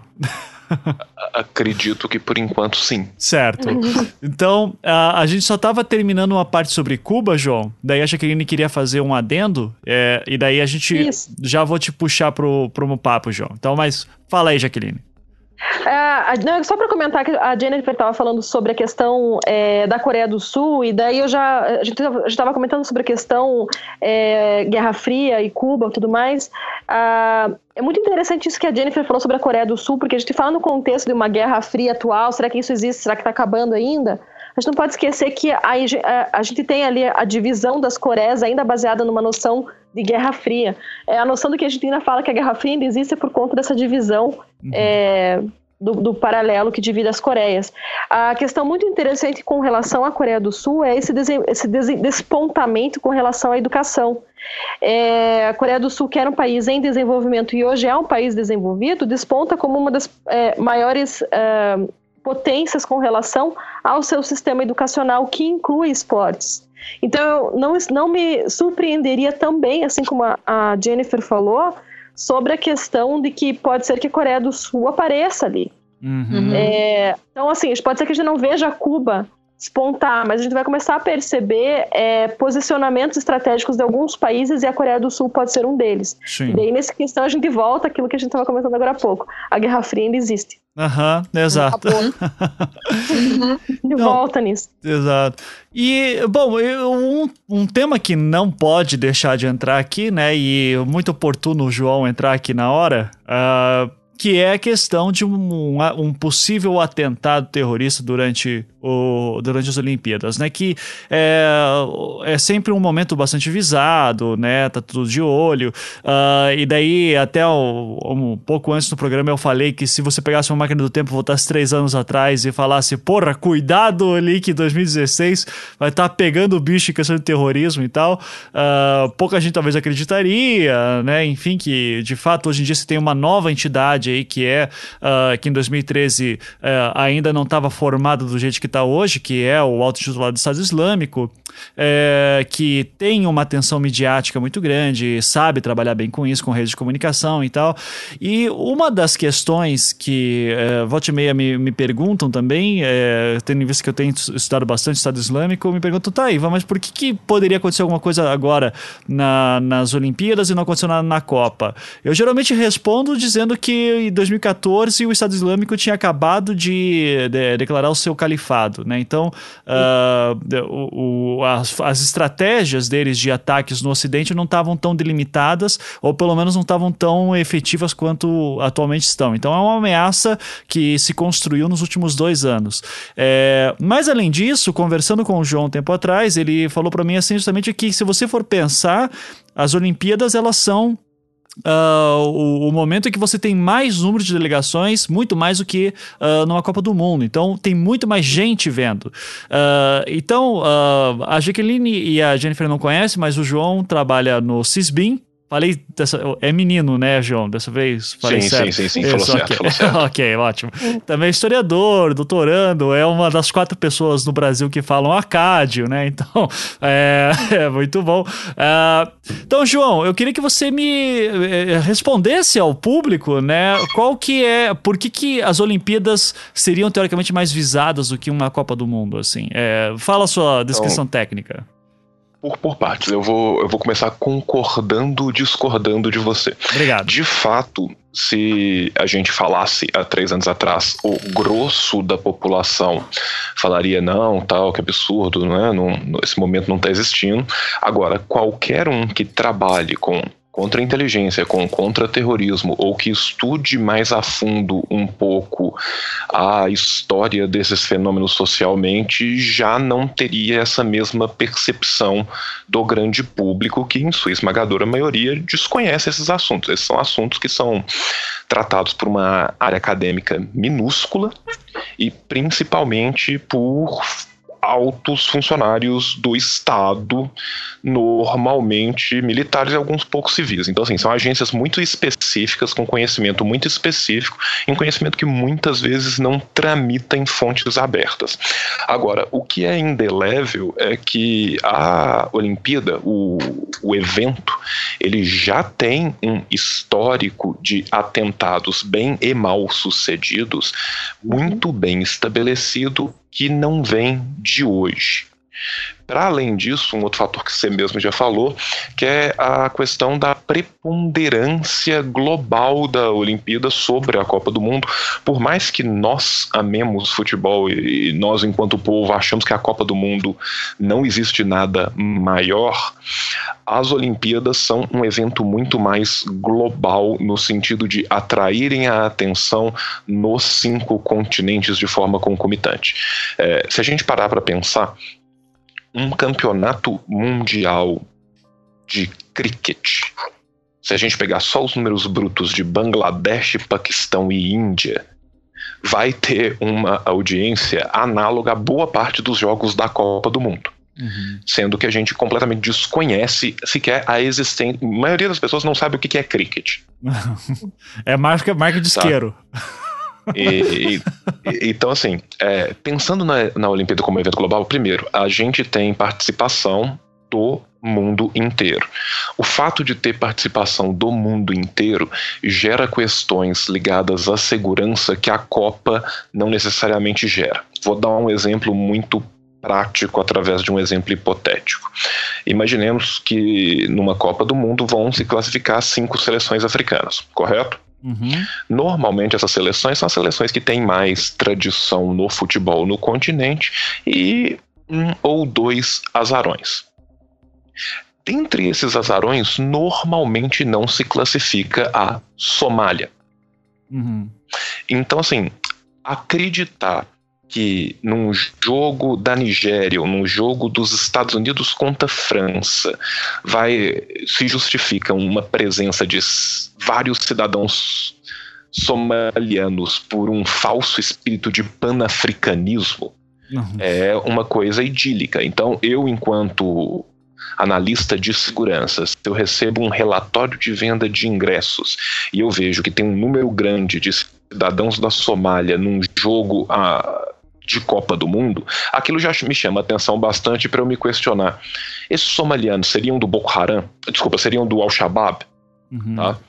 Então, assim, é, existem fatos que me levam a ter um, uma certa desconfiança. Então, por exemplo, assim, se começam a aparecer um grande número de, de presença de cidadãos de Myanmar numa sede específica, é muito mais provável que sejam desertores de um governo tentando vender algum tipo de informação do que propriamente gente do Myanmar que tem uma paixão louca por futebol e vai atravessar o mundo para poder ver é, o grande e épico Honduras versus Paraguai. tá?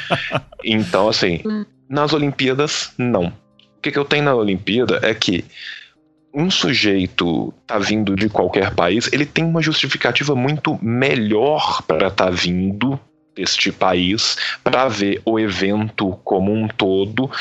Então, assim, é muito mais difícil, às vezes, simplesmente bater um olho num relatório de vendas de ingresso e extrapolar dali uma possível ameaça de segurança. Para além disso, a Olimpíada tem esse fator aonde o mundo inteiro, em qualquer lugar do mundo, está vendo o evento.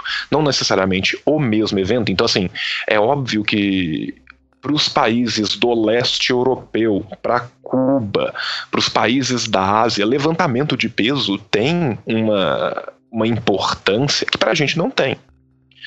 Se eu for pegar badminton, eu vou ter a Ásia vendo em peso e a América do Sul sequer muitas vezes sabe por que, que esse pessoal tá jogando peteca com raquete. Sim. Tá? Agora, apesar dos pesares, o mundo como um todo está vendo aquele evento. Então, qualquer coisa que eu consiga fazer neste evento, ele é muito mais marcante. Porque ao atacar as Olimpíadas, eu não estou atacando um país, eu não estou atacando o evento, eu estou atacando o modo de vida ocidental. Uhum. Tá? Então, assim, ele é muito mais simbólico. Sobre o Daesh, a gente tem que lembrar de um dos textos fundadores do Daesh, que é exatamente o combate à área cinza. Né? Uh, vamos lembrar que a bandeira do Daesh ela é preta e branca e o fato dela ser preta e branca é muito simbólico, tá? Lembrando que escrita e cor tem uma simbologia ainda maior para os povos árabes do que tem para a gente. Uhum. Nós temos toda uma capacidade heráldica de colocar desenhos que a religião deles não permite. Uhum. Tá? Então, assim, existe uma simbologia muito profunda na bandeira do Daesh e um dos seus textos fundadores é exatamente a ideia de criar uma cisão entre o modo de vida ocidental e oriental. Em que sentido? Se a gente primeiro pensar que o Daesh já é uma cisão que vai ocorrer dentro da Al-Qaeda e alguns outros grupos, mas principalmente dentro da Al-Qaeda, por uma visão de a Al-Qaeda ser ocidentalizada, o que é uma das coisas mais maravilhosas do mundo, você partir do pressuposto que alguém virou e falou assim: pô, Rosama, você está ocidental demais. é, hora ficou uma bizarra. É, é, é uma coisa assim que quando a gente não se coloca dentro daquele ethos mental, fica muito difícil até da gente perceber aonde que se dá essa cisão. Mas assim, o fato do texto fundador do próprio califa essa ideia do combate às áreas cinzas. O que, que, são as áreas cinzas? As áreas cinzas são aonde o muçulmano que está em haram, que é aquele que não segue né, o, o califado, uhum. ele convive com o ocidental. Para que eu acabe com isso, o que, que eu tenho que fazer? Eu tenho que criar uma situação dentro do ocidente em que eu force esses muçulmanos a tomar uma decisão ou, ou dá ou desce, ou é de um lado ou é de outro. Esse, em última instância, é a função do terror propagado pelo, pelo Estado Islâmico. Tá, que não apenas é, serve para minar as bases do seu oponente, mas também serve para angariar os seus o, o, os seus seguidores. Uhum. Tá? Então, assim, nesse sentido, um ataque na, num evento globalmente visado, ele se torna um ataque muito importante do ponto de vista propagandístico. Para além disso, existe toda uma outra gama, toda uma matiz gigantesca, uma míriade de possibilidades de outros grupos extremistas, seja de extremismo ideológico, seja de extremismo religioso, de operarem nas Olimpíadas com os fins mais diversos. Tá? É, uma coisa que a gente tem que falar quando a gente fala em contra-terrorismo é uma coisa que a mídia é muito. A, a mídia negligencia, e eu acho isso terrível que muitas vezes a gente tem que o terrorismo religioso é terrorismo, o terrorismo ideológico de esquerda é terrorismo, mas o terrorismo ideológico de direita é loucura e o terrorismo de Estado só existe no coração daquele que crê. uhum. tá, então, assim, o, o, fenômeno do terrorismo é muito mais pluriforme do que muitas vezes a gente é levado a acreditar. E existem várias, vários grupos que poderiam se apropriar disso. A título de, de, de, curiosidade anedótica, a Copa do Mundo, que não tem histórico nenhum, já teve seus próprios ataques. Que são ataques pontuais, por exemplo, assim, na Copa do Mundo dos Estados Unidos, eu contei, eu conversei com, com o Ivan há pouco tempo atrás, no, uhum. numa conversa particular nossa. Teve um maluco de extrema direita que resolveu dar um tiro numa estátua de Che Guevara. Uhum. E essa bala ricocheteou e pegou no bumbum de uma moça que por ali passava. E isso foi um atentado terrorista. que é um cara com uma arma em público causando o terror generalizado. Uhum. Só que isso, obviamente, é visto muito mais como um louco do que propriamente um atentado terrorista. Agora, a chance de ocorrer ela existe até porque, gente, venhamos e convenhamos, chance de ocorrer, existe chance de ocorrer qualquer coisa que não seja metafísica. Uhum. Sabe? Então, por exemplo, assim, a chance zero de ocorrer é, por exemplo, ressurreição, sabe? tipo. Sei. Uh, atonement, mas assim, a chance de ocorrer um atentado existe. Agora, até que ponto Eu acho que se ocorrer alguma coisa, o mais provável é ser um lobo solitário do que um atentado feito por um grupo com uma preparação anterior. Uhum. A gente tem que pensar que é o seguinte, eu não estou falando que tipo nossa polícia ou nossas forças de inteligência são tão maravilhosas. Não, antes pelo contrário. O simples fato do Brasil nunca ter sido vitimado faz com que basicamente preocupações que em países que já foram vítimas de terror é, Desculpa, eu vou refazer essa frase. O simples fato do Brasil nunca ter sido vitimado por aquilo que a grande mídia considera terrorismo, não que não exista terrorismo no Brasil, é, é, faz com que nossas preocupações de segurança estejam muito aquém de outros lugares onde o terrorismo, ou ao menos os ataques chamados terroristas, são uma constante. Então, se a gente for pensar como que são os esquemas de segurança médio dos nossos aeroportos, das nossas rodoviárias, das nossas poucas esparsas estações de trem, como que é o controle para compra de materiais sensíveis no Brasil, muitas vezes o nosso controle de fronteiras. Nosso controle migratório é muito bom nas grandes cidades nas grandes fronteiras. Agora, a gente tem uma fronteira terrestre gigantesca e uma ausência de pessoal cobrindo essa fronteira tão grande quanto essa fronteira. Uhum. Tá? Em outros países onde esse tipo de coisa já ocorreu antes, existem preocupações que aqui não tem. Por exemplo, assim, se você chega na Europa hoje, na esmagadora maioria dos aeroportos, se você não porta um bilhete aéreo, você não entra da porta para dentro. Você despede dos seus na porta, dá tchau e não entra. Uhum. Tá? Isso mudou há muito pouco tempo. Isso principalmente é exposto o que aconteceu na Bélgica. Só que, por exemplo, assim, no Brasil hoje em dia, em qualquer aeroporto, muitas vezes as pessoas vão para lanchar nos aeroportos. Uhum. Sabe? Por exemplo, assim, existem aeroportos que têm algumas redes uh, americanas de, de comida e tal, que não tem em outros lugares, que às vezes a pessoa vai para comer. Às vezes a pessoa vai para passear. Uhum.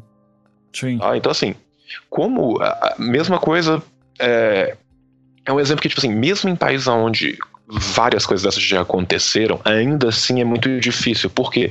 Porque o grande público, ao contrário de quem é especialista em segurança, não é um louco neurado que vê pelo em cada ovo que ele vê pela frente. Se você pega uma filmagem dos irmãos Sarnaev na maratona de Boston, você vai ver que eles caminham lentamente com suas mochilinhas nas costas até a linha de chegada. Eles colocam a mochila no chão no, na frente de várias pessoas, saem caminhando e ali aquele artefato fica e ninguém fala nada.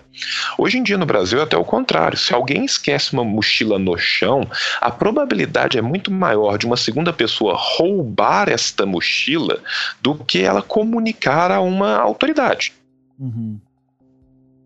Né? Se você for pensar assim, se alguém deixa uma mochila numa rodoviária, existe uma chance muito maior de alguém chegar lá e pegar essa mochila e tentar levar embora do que alguém ver essa mochila, procurar a autoridade de segurança mais próxima e falar assim: olha, parece que alguém deixou aquilo ali. Sim. E é por isso Sabe? que Curitiba é a Europa brasileira, né? Porque só, acho que duas semanas atrás já teve umas duas vezes que chamaram o, o esquadrão antibombas porque esqueceram uma mochila no, no, no rodoviária.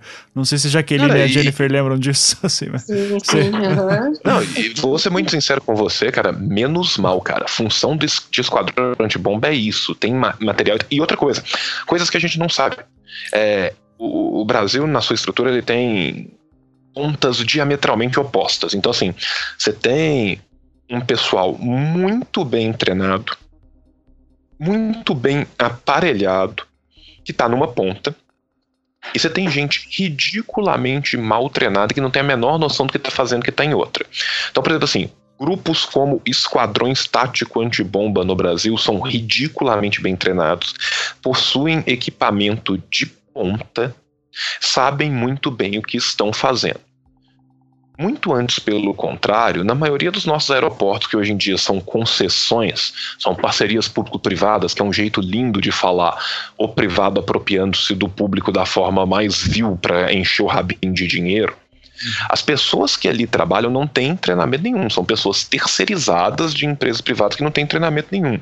Então, muitas vezes, o que, que você tem? Você tem um cara que é genialmente bem treinado, viajou o mundo inteiro, tem vários cursos, tá lá no esquadrão antibomba, e você tem um rapazinho de 18 anos que é contratado terceirizado de uma empresa que tem a concessão de um aeroporto, que ele mal, mal sabe operar aquele raio-x, e ele tá ali sentado conversando no WhatsApp, e se passar uma, uma bomba do papaléguas ali dentro, com um relógio gigante, várias bananas de dinamite, cada uma numa diagonal diferente, passa. E, então, assim, a gente tem esse problema porque, assim, não existe uma, é, uma média, sabe? Assim, não tem um treinamento de base. Então, assim, por mais que se fala, por mais que se faz, sabe, tipo, há três semanas antes, há duas semanas antes, há uma semana antes, eu chamar o Fantástico para ver um batalhão especializado que já é super bem treinado, dar um showzinho num falso treinamento é muito bonito. O problema é que os taxistas da minha cidade, as pessoas que estão no hotel, as pessoas que operam concessões públicas em rodoviárias, em metrô, em ferroviárias, em aeroportos, elas não têm o treinamento mais básico. Uhum. Não adianta eu ter uma força especializada, sabe? Por exemplo, assim, o CISBIM funciona muito bem. Tem gente lá no Itamaraty que tem um profundo conhecimento, tem gente no Departamento de Contra-Terrorismo da ABIN que tem um conhecimento absurdo, tem pessoal muito bem treinado na Polícia Federal. Lindo, maravilhoso. Só que quando você chega lá embaixo, não adianta você ter toda uma cadeia lá em cima produzindo relatórios maravilhosos. Se, por exemplo, na hora que você faz um relatório gigante, falando assim: olha, isso aqui vai dar problema. E aí vem um outro ministério e fala assim: olha, isso aqui vai dar lucro Uhum. O lucro ganha do problema. Não adianta eu ter uma produção de conhecimento profunda que não chega a lugar nenhum se o camarada que está na casa do fazendeiro vendendo fertilizante que vai ser às vezes a base de TATP para produzir o TATP chegar um cara lá e falar assim: Oi, muito prazer, meu nome é Armed e eu preciso de 500 quilos de fertilizante. O senhor prefere a vista ou a prazo? Uhum. TATP é um explosivo que o Estado Islâmico usa bastante, feito de fabricação caseira, né? Sim. Uhum.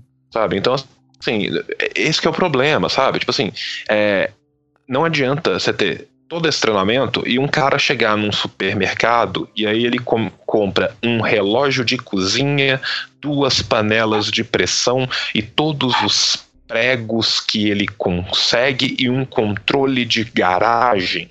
Uhum. Uhum. Sabe? E todo mundo olhar e falar assim: o senhor quer, quer aproveitar a promoção e levar um batom e um doce de leite, sabe? Então, assim. É. Nós temos um problema, nós temos um problema numa ponta que a gente não tem na outra. Isso faz com que algumas ações sejam muito mais, às vezes, espetaculares e cinematográficas do que práticas. E infelizmente, cara, o, o, funcionalismo público brasileiro, que boa parte da classe média odeia e tem uma sensação de que, tipo, do jeito que as pessoas falam, fica parecendo que, tipo assim, a cada três pessoas, quatro são funcionários públicos e desses quatro, cinco nunca trabalharam. Uhum. Né? Uhum. A verdade é que você tem um problema contrário você tem um problema de vazio de lotação muito grande. Então, assim, não adianta, mesmo o cara sendo muito bem treinado, ele ter que cobrir uma área que é humanamente impossível dele cobrir. Não adianta eu ter um cara ridiculamente bem treinado numa fronteira de 2 mil quilômetros e ser ele o cara bem treinado na fronteira de 2 mil quilômetros. Hum. Uhum. Sim. Agora, é, eu, porque eu queria pegar todo esse, esse panorama que o João tá falando que é super importante, porque esse medo que de repente tem do atentado terrorista, que daí eu quero jogar a pergunta para Jennifer e para Jaqueline, que é, é, o, é o que talvez mais inflija, inflija medo uh, em delegações que vão vir para o Brasil, uh, principalmente chefes de Estado, representantes de, gover de governos e tudo isso. Uh, e parece que não está não tá sendo muito grande o número de representantes de governos que estão vindo para cá Talvez por medo disso, talvez porque acho que o Brasil está uma, uma zona, enfim. É, uhum. Jennifer, você poderia comentar um pouco sobre isso e de repente alguma coisa que o João falou?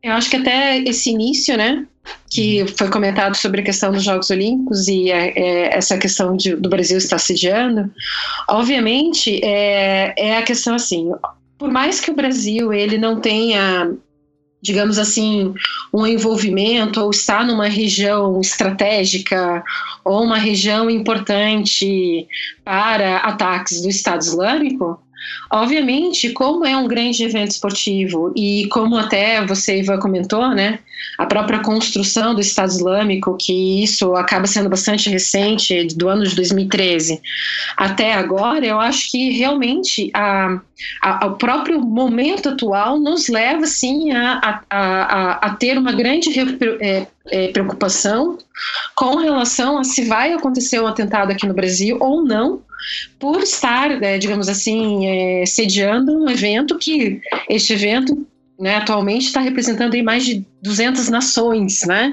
com seus atletas, enfim. Obviamente, o Brasil ele nunca foi um, um alvo, até porque o Brasil não representa um, né, algo é, estratégico para o Estado Islâmico em si, mas por causa dessas delegações que estão vindo para cá e né, para, com seus atletas e tá participando dos Jogos Olímpicos, isso sim tem gerado uma grande preocupação. Até recentemente a gente viu uma grande disputa, né? Uma grande tensão política entre o ministro da Justiça, Alexandre de Moraes, que é, acomodou toda essa operação hashtag, é, hashtag, e ao mesmo tempo o ministro da Defesa, como você até tinha falado, né, Ivan Jugner, uhum. que estava falando não, não tem problema, tá tudo resolvido, não existe perigo, não vamos se preocupar. E aí o grande envolvimento do exército tanto que o comando da segurança do Rio não vai ser é, é, de, é, de, comandado pelo, né, pelo Ministério, pela polícia em si, mas sim pelo Exército. O Exército aí está com mais de 20 mil é, é, soldados, né, divididos aí entre as forças do, digamos assim, forças armadas do Exército, da Aeronáutica e da Marinha. E aí quem está comandando é um tenente. Então, quer dizer, a, Obviamente, é, o, o, até acho que um terrorista, acho que no ano de acho que no ano passado, ele colocou no Twitter que poderia sim o Brasil estar, tá, digamos, sofrendo um ataque, não por causa que é o Brasil em si, mas por causa desse evento. Uhum. E aí isso pode repercutir, sim, porque você pode atacar, de repente não, né, mas assim uma delegação para representar isso a reivindicação do, né, digamos, do Estado Islâmico. Então, Uhum. Isso tem gerado, sim, uma grande preocupação, e aí o Brasil, é, fazendo grandes investimentos, ele está até realizando parcerias, é, se não me engano, com a polícia alemã, com a polícia francesa, até propriamente com os Estados Unidos, até a questão de investimento de tecnologia e parcerias, para estar tá justamente, é, digamos, não que o Brasil ele não tenha pessoas, ah, é, né, como o próprio né, é, João comentou, que existem pessoas bem treinadas, mas eu acho que assim, para melhorar ainda mais essa segurança né, durante esse evento. Uhum. Porque sim, né? É, como foi falado, infelizmente a gente pode comprar todos esses materiais né, no mercado e tá realizando aí uma bomba caseira e aí poder ser utilizado para realizar um, né, um, um ataque terrorista. Sim. Agora, há uma grande preocupação se isso não pode gerar né, um, né, um uso disso em, em, nesses estádios, nesse, na Vila Olímpica, ou até propriamente se, se, anunciou de uma organização propriamente do Brasil a estar tá envolvida nesse, né, com, com uma parceria com o Estado Islâmico e aí está agindo de forma mais independente, mas sim com o discurso, né, é, do Estado Islâmico. Então, obviamente, o Brasil está muito preocupado com isso, se, é, se isso pode acontecer ou não. Então, acho que, acho que, acho que até uma conversa que a gente estava tendo eu Jaqueline, com relação a isso, né? Acho que o Brasil em si não é o grande foco, mas por causa deste evento, acho que a Jaqueline até vai poder falar um pouco mais a respeito, pode sim ser uma grande preocupação né, para é, esse contexto da, de ataques terroristas. Sim. Mas, e, é, acho... Jaqueline, daí eu justamente queria saber assim sobre questão se você, o que você sabe sobre percepção de outros chefes de Estado que. É, Ivan, assim. me ah, perdoa, eu só quero claro. pontuar uma coisa rapidinho. É, claro. Para quem não sabe, é, um dos órgãos que está sendo feito que estão na estrutura do governo para essa Olimpíada, é o Centro Integrado das Polícias Internacionais em Brasília, que conta com agências de inteligência em loco de mais de 70 nações, tá? Uhum. Então, assim, a gente tem agentes de inteligência, agentes de polícia federal, o, é aquela coisa, né? Nos Estados Unidos você tem uma divisão tripartite que é diferente da nossa, que você teria a NSA, a, a CIA e, e o FBI, mas assim, agentes de agências análogas ao que seriam a nossa ABIN a nossa Polícia Federal, de mais de 70 países, estão presentes já em Brasília e esse grupo trabalha em, em uníssono. Então, se há qualquer vislumbre de uma possibilidade envolvendo um estrangeiro, por exemplo, isso chega até esse grupamento via o Centro Integrado de Comando e Controle, ou o Centro de Defesa Diária, ou o Centro de Inteligência Regional, e você já busca direto a ficha dessa pessoa no seu país. Tá? Uhum. Sim, sim. Então, é, assim, para essa... além de todos os contatos que existem interagências e via Interpol e via outras é, formas e agências transnacionais que a gente tem de, de segurança, a gente, tá, a gente tem esse órgão funcionando durante a Olimpíada e isso aconteceu durante a Copa e a Copa das Confederações também. Uhum, perfeito. E aí, Era Jaqueline? Só pontuar Não, isso. perfeito. Excelente pontuação. E Jaqueline, uh, que você sabe aí sobre a questão de, de uh, percepção de outros uh, chefes de governo? Quem que tá vindo para cá, quem que não tá, quem que tá na dúvida? Você sabe é... dizer pra gente? Primeiro, eu queria comentar sobre a questão de que, quando a gente fala sobre atentados terroristas e pensando sobre a questão do Estado Islâmico, a gente tem que lembrar sobre o que, que o que, que a gente aprende sobre os últimos eventos. Então, uh, talvez o atentado mais recente tenha sido o atentado de Nice, que é, para alguns não é atentado terrorista, para alguns é, para alguns ainda não é, tem o envolvimento do Estado Islâmico, é lobo solitário, ainda não se sabe. É que aquele, o que aconteceu em Nice em específico tem, não houve é, a utilização, nem a tentativa de utilização de explosivos. Uhum. Foi um cara que pegou um caminhão, é, depois comentou-se que tinha armamento dentro do caminhão, mas é, saiu disparada, é, desgovernado. É, o que se tem a aprender com relação a isso é que, se a gente for falar de um atentado terrorista no Brasil no momento olímpico, assim como a Jennifer comentou, é, eu também concordo, que não seria o foco o Brasil, e sim uh, o foco o momento em que está se vivendo, a gente tem que parar para pensar que possa, pode ser que não sejam utilizados apenas explosivos, e sim é, o envolvimento é, de outras uh, formas para chamar atenção, porque o principal objeto do terrorismo, é, claro, causam mortes, causa. Uh, causa, causa esse número grande de perdas, mas o principal objetivo é causar o medo. Então, é, a gente tem que parar para pensar com relação a isso, né? Uh, pode ser que utilizem uh, de novo um caminhão, pode ser que, uh, sei lá, é, fogo num apartamento da Vila Olímpica, coisas assim desse tipo que causam o medo, porque o objetivo é causar esse medo, esse, esse, esse pânico daquilo que pode acontecer novamente, né? Uhum. Agora, com relação ao medo que você tem é, acontecer, é exatamente isso, porque não tem como se prever. O Estado Islâmico, além de ser uh, uh, a forma como ele age, é esse, essa forma é, que não tem é, padrão, não tem nenhuma forma do que se possa esperar, né? Ah, ele sempre ataca o metrô no horário mais cheio, uh, por meio de explosivos. Eles não têm um padrão com relação a isso, como outros grupos no momento, em outros momentos históricos tiveram. O que a gente tem, então, como é, principal uh, medo do que se possa acontecer ali é com relação a esse imprevisível.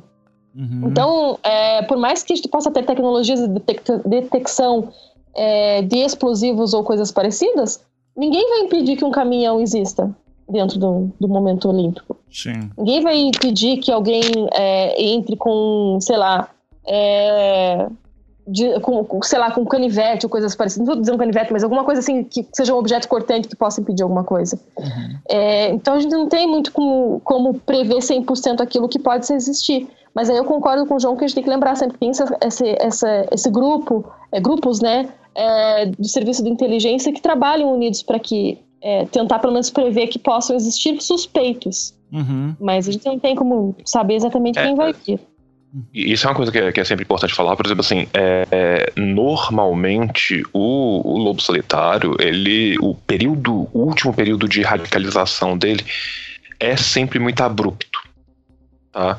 Então, assim, ele tá sempre ali na beira de fazer algo e não faz, até que algo triga isso para que ele faça. De fato, como você falou, a gente não tem como prever, a gente não tem como cercear a existência de meios de transporte sabe? Da mesma forma que a gente não tem como cercear a, a existência de armas de caça, sabe? Se a gente for pensar no Breivik, na, na Noruega, boa parte das mortes foram com armas de caça. Uhum. Tá? Breivik então, foi assim, o atentado de direita que aconteceu em 2011? Isso. 2011, 11. isso. Uhum. Tá? Então, assim, é, a, o que vai ser usado como arma vai ser o que tiver mais fácil e à mão. O Estado Islâmico opera com o TATP não porque eles tiveram uma, um congresso internacional de químicos do Daesh e chegaram nessa conclusão. É porque é literalmente a coisa mais fácil de fazer. É a mais fácil e a mais instável. Houve uma tentativa de atentado nas Filipinas com o TATP que os terroristas, por causa, eles estavam usando um jogging da Adidas e o material é tão instável que a eletricidade estática do corpo deles foi o bastante para causar ignição e os que não morreram perderam as duas pernas. Uhum. Sim. Tá? Isso dentro de casa. Tanto que entre os terroristas é, é chamado de pó do diabo. Uhum. Tá? É, é um material completamente instável, sabe? E, por exemplo, assim, a, o atentado dos irmãos Sarnaev em Boston, o dispositivo improvisado que eles usaram é literalmente copiado ipsis literis de uma reportagem da Inspire, que era a revista da, da Al-Qaeda, que é facilmente encontrável na, na, na Deep Web mais próxima da sua casa. e a, a, reportagem em si era literalmente é, como fazer uma bomba na cozinha da sua mãe. Uhum. Sim. É... Ah, então, assim. O... As fontes existem e existe essa facilidade. Então, assim, a ideia é que se consiga perceber os indícios de radicalização antes que seja tarde demais. Agora, acompanhamento de lobo solitário e de copycat é uma das coisas mais anti-humanas e impossíveis dessa terra. Uhum. Porque daí você cria aquelas listas da NSA de milhões de suspeitos, né? Que é, é tão abrangente que você não sabe para onde ir agora. Né? Qualquer um pode ser. Um, sabe, então assim, é a mesma coisa se for pensar essa sequência da Baviera que a gente teve agora no último mês. Três né, atentados de porte diferente, muito de, de origens completamente diferentes, de formas completamente diferentes, numa mesma região. Agora, o simples fato de ter tido nisso os três na sequência para os lobos solitários, um ajuda a trigar o outro, uhum. sabe? O fato, quando acontece um, a tendência natural é que nos próximos meses irá acontecer outro, não necessariamente no mesmo lugar, não necessariamente pela mesma causa. Mas assim, o fato de um ter ido lá e ter feito, às vezes era o último boost de coragem que o cara precisava para falar: não, é agora que eu vou deixar meu nome na história. Sim. Até sobre isso, João, antes de, da Jennifer falar, é, que daí trabalha bastante com a política de terror, uh, um atentado que aconteceu uh, recentemente e que daí vem toda a complicação de chamar aquilo de atentado terrorista ou não, foi o caso em Munique, né, do, do menino lá de 18 e, e, anos. E, sim. Uh, sim, que que era um descendente de iranianos, é, alemão, enfim, uh, matou, se não, matou, se não me engano, nove, oito ou nove jovens, Uh, daí tem, tinha toda a discussão se ele era, se era algum atentado do Estado Islâmico e tal. Uh, e enquanto tava. Não. É, não é, já para deixar claro, não é. Uh, até as alguns jornalistas que eu acompanho e, e reportam terrorismo falaram que tá muito mais. ficou com muito mais cara de Columbine do que. Uh, do Mas que um é, aí que tá, Ivan. É, eu, eu, eu sou brutalmente contra essa análise, eu vou te falar por quê. Hum. É, ele foi se armou, planejou e executou um atentado contra uma etnia em específico, Uhum. de forma geral contra os estrangeiros, com base numa ideologia política de extrema direita, enquanto ele claramente gritava e foi ouvido várias vezes gritando seus turcos de merda, Aham. Sim. tá? E- então assim, é isso que eu tô te falando. A gente tem uma dificuldade enorme de aceitar o terrorismo ideológico quando ele é xenófobo de extrema direita enquanto terrorismo e não enquanto loucura, da mesma forma que a gente tem dificuldade de classificar terrorismo de Estado como terrorismo, Uhum. sabe? Sim. Então, por exemplo, assim, quando a França sofre o atentado do Charlie Hebdo e três dias depois ela começa a mandar uma saraivada de bombas e uma dessas bombas explode uma escola na Síria, isso é Uhum. terrorismo de Estado. Uhum. tá? E o mundo ocidental inteiro fala assim, não, mas é uma justa É vingança, é uma retribuição, é uma- só uma causalidade, teve um pequeno problema, tal. Isso é terrorismo de Estado. Uhum. Quando o rapaz que se enxerga enquanto alemão, mesmo sendo ele filho de, de filho de imigrantes, Uhum. ele se enxerga enquanto um alemão puro e ele vê nos imigrantes o problema da sua nação, da exata mesma forma que o Breivik Uhum. baseada em teorias políticas muito análogas que permeiam o seio da Europa e que vem crescendo exponencialmente na Europa. Vamos ver o governo da Holanda, vamos ver as últimas eleições austríacas, vamos acompanhar a votação dos Le Pen, sabe? Então assim, isso é um fenômeno social mensurável que vem acontecendo já há algum tempo e a gente olha isso e a gente fala assim, ah, ele era louco. Uhum. Em Sim. compensação, a gente pega o cara que decepa a cabeça de um padre e fala: Ah, ele era terrorista. Aham. Sim. Sim. Então, assim, é- essa linha é tênue. É, te- É. é- é tênue, mas o, o ponto que eu ia focar não era nem esse. Era que enquanto estava acontecendo todas as notícias, enfim, ah, nos canais de Telegram da Al-Qaeda, especialmente, que se chama Spire também, por sinal, ah, referência à, famosa revista da Al-Qaeda, ah, Cujo projeto gráfico é lindo, inclusive. muito bonito. então, ah, mas ele falava. A, a estratégia de terror deles era justamente dizer assim: veja só, pessoal. ah, o, esse, enquanto estava acontecendo o tiroteio, correndo atrás dos caras, correndo atrás do cara. Daí se falava que eram três caras, aí descobriram que era só ele, enfim.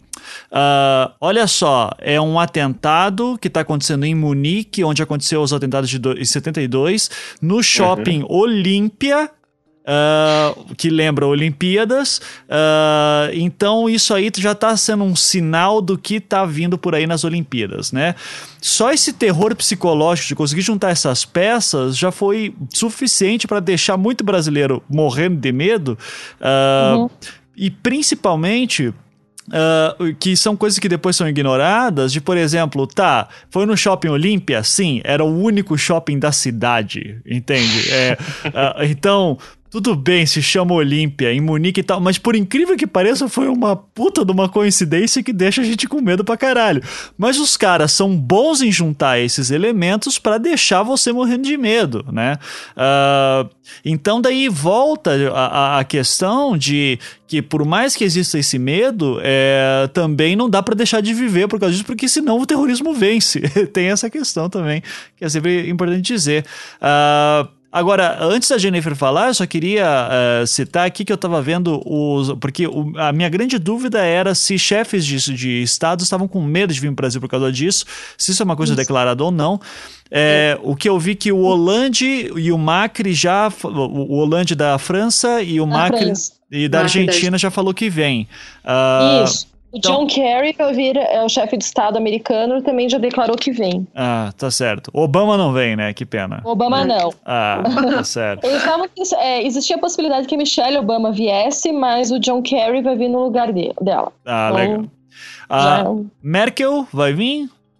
não. Acho, acho que não, Não né? tá no- Ela vai mandar o. é, na verdade, não vem a Merkel, vem o Joaquim Glock, que é o, que é o presidente, né? Ela é primeiro-ministro. Sim, eu, eu nunca consigo entender esse lance de primeiro-ministro e presidente, cara. Eu, eu, ainda tenho que entender. Podemos fazer um podcast sobre isso. Se quiser, a gente faz. Eu, eu tô totalmente disposto aqui. Ah, beleza. A gente faz um podcast no futuro para explicar essa loucura aí e tá. tal. Uh, mas tá, Jennifer, fala aí que você queria falar. Acho que só para comentar justamente essa pergunta que você comentou, né, é, Ivan, sobre a questão dos chefes de estados, enfim, né. Eu acho que é só importante colocar, assim, obviamente existe uma preocupação com relação à segurança segurança, mas a questão do próprio Obama não está vindo, acho que não está muito relacionado à questão da segurança, e sim mais por causa das eleições, uhum. e que ele está todo envolvido com a questão né, do apoio com a Hillary Clinton. Mas é, eu acho que está muito mais relacionado porque até o, o, momento foram 50 chefes de estados que confirmaram sua vinda, né? Uhum.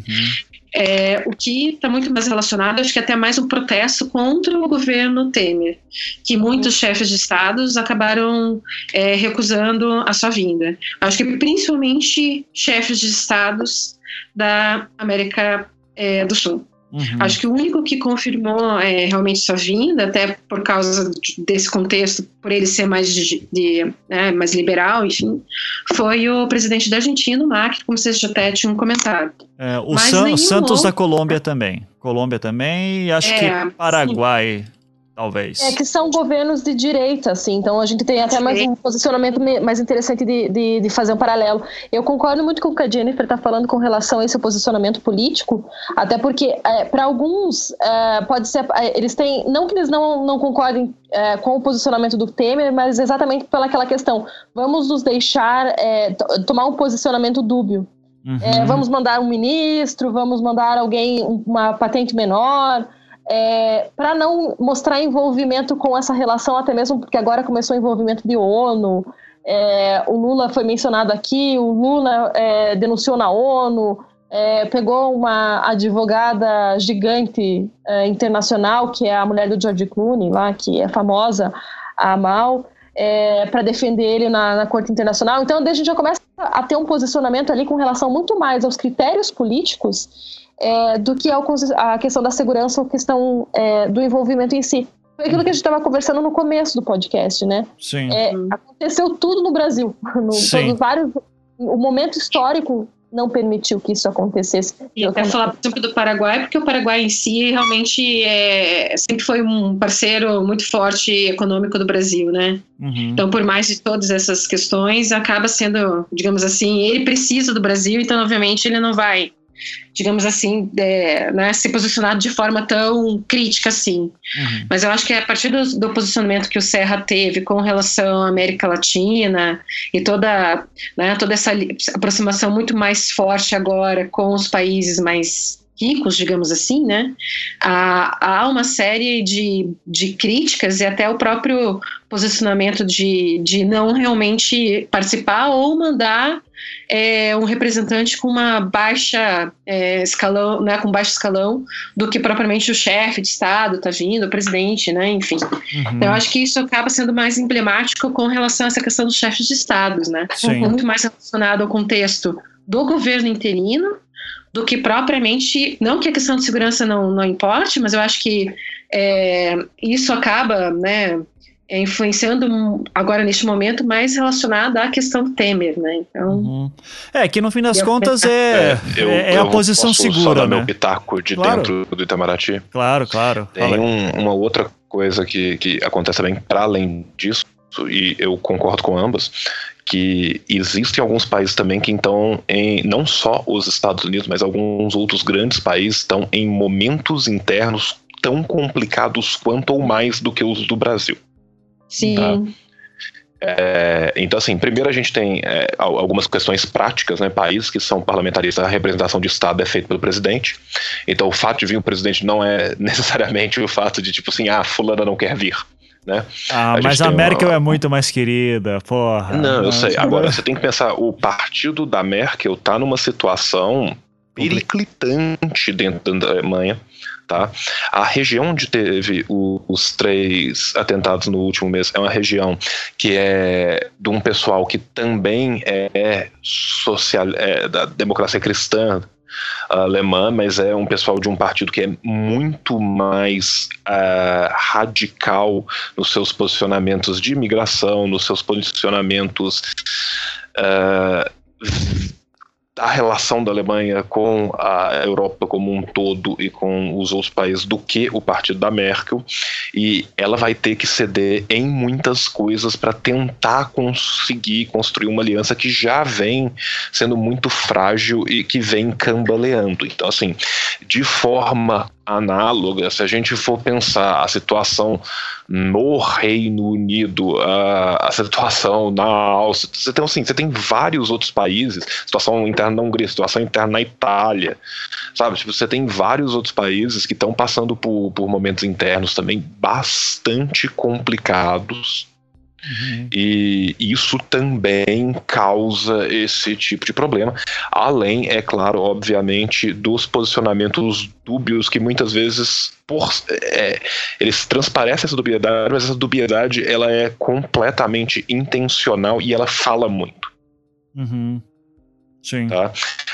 Além disso, você tem outros problemas que são problemas de matriz esportivo.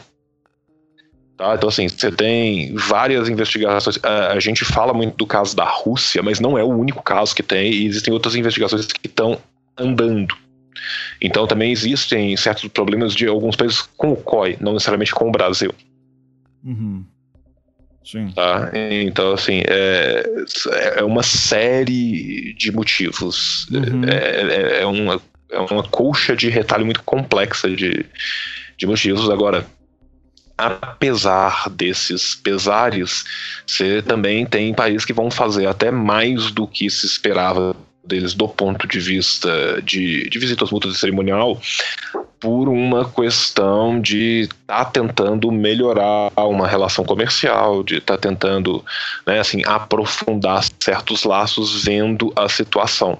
Então, assim, você está tendo a reabertura de alguns consulados que historicamente estavam fechados há muito tempo de grandes países aqui e tal, tem, assim, em, em cidades né, menores no, no Brasil e, e vão, que vão ter visita de de representantes que vão ter categoria de chefe de Estado, apesar de não serem chefe de Estado, que isso também é muito simbólico. Uhum. Uh, dá um exemplo aí. Pode dar um exemplo, João? Ou. Não, pode. Cara, nós, o, que dia que vai sair o. Vai sair quinta-feira, dia 1, 2, 3, 4 de agosto a parte da realeza europeia vai fazer um périplo maior dentro do Brasil do que as pessoas imaginam. Ah, e a monarquia vai voltar com tudo. Estão se alinhando ali com os Bragança. Tô, tô ligado ali, o movimento. né? Tá certo, vamos fazer algum casamento, tô ligado. Não, é porque tem, tem algumas informações que são reservadas que, dependendo do dia, eu não posso falar, entendeu? Não, Por isso que eu tô. Sem problema. É, mas eu achei, eu já achei interessante o Hollande tá vindo, assim, é, porque, querendo ou não, a França tá em estado de emergência faz um tempo já, né? E o cara vem dar o tempo aqui no Brasil, de fato, é, é curioso. Sim, a, questão do enfrentamento. Uhum. Uhum. É simbólico, né? Bastante simbólico. É simbólico. Uhum. Não, é muito. Que, Ele está com a demais... popularidade baixa. Uhum. Não, e até que já que os demais chefes de estados não vão, que foram sofrendo ataques, nós vamos para mostrar que podemos. Então, é enfrentamento. E está controlado também, né? É. Uhum. É. E assim, a gente teve uma pesquisa do, do Le Figaro há pouco tempo atrás que 80% da população francesa não acredita que depois da, das últimas declarações do Hollande escalar essa, esse combate ao terror, que ele seria capaz de conduzir isso. Uhum. Então, assim, é, é uma atitude de força. Uhum. Sim. É, é, é. então achei, achei curioso. E, e é para me deixar super feliz, né? Porque vai ter Estados Unidos e França aqui, né? Para facilitar a minha vida. Ah, é, né? Futebol feminino, né? Aham. Uhum. É, isso aí vai ser dia 8 de agosto? 6, se eu não me engano. Dia 6 de agosto, um sábado já, para começar bem as Olimpíadas, então. Sim. É, caraca. Então, eu, eu vou. De, eu já falei isso pra você, né, João? Mas eu te desejo boa sorte aí, que vai ter trabalho pra cacete. E o, o, o, o João, assim, na conversa que a gente teve em particular, era ele falando, cara, o que mais incomoda não são tanto essas questões, assim, de, de segurança nacional e tal. Isso, claro, sem dúvida tirou o sono, mas o que mais incomoda é o pessoal que vem pro Brasil achando que aqui é tudo festa e daqui a pouco tem uma ligação que, tipo, ô, oh, um fulano de país da puta que pariu tá preso aqui aqui porque tava bêbado, não quis pagar o garoto de programa, um negócio assim. Né? Então. É, não, é, essa, essa é pública, cara. Eu tive que baixar né, assim, tarde da noite num hospital público pra receber um cidadão sérvio com a cabeça em frangalhos depois de levar uma vazada na cara. porque ele se recusou a, a pagar o serviço do rapaz. E isso é muito comum. Então, assim, para quem trabalha com esse tipo de plantão, isso é a coisa mais comum. É, é. então eu já te falei, reforço o meu, é, os meus desejos aí de que seja um mês é, não tão estressante para você. Que que... Cara, tudo que eu queria é que cada pessoa visse individualmente em uma única televisão em casa. Eu não queria nem que as pessoas sentassem juntas na televisão para evitar confusão. então, se você tá ouvindo, se você quiser me fazer um favor pessoal, Veja sozinho na sua própria televisão, não discuta com os outros enquanto acontece o evento. Pode deixar, eu vou estar. Tá é, vou fazer, Obrigado. Acho que é isso então, gente. Foram duas horas de papo aí sobre política e Olimpíadas, terrorismo, chefes de Estado, é, eventos marcantes. Então, acho que tem aí. É, com certeza tem muitos outros eventos que podia contar. Convido aí ao pessoal que está ouvindo que lembra de algumas outras questões interessantes a comentar no SoundCloud, que é onde estamos aceitando comentários. Queria agradecer então imensamente a Jaqueline, que já é da casa casa, então obrigado, Jaqueline, por ter vindo. Uh, Obrigado.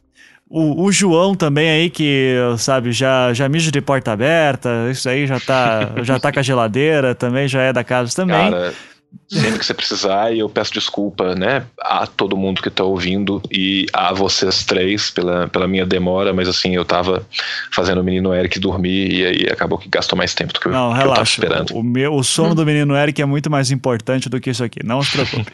é, então agradeço, João, e agradeço também a Jennifer por ter vindo aqui.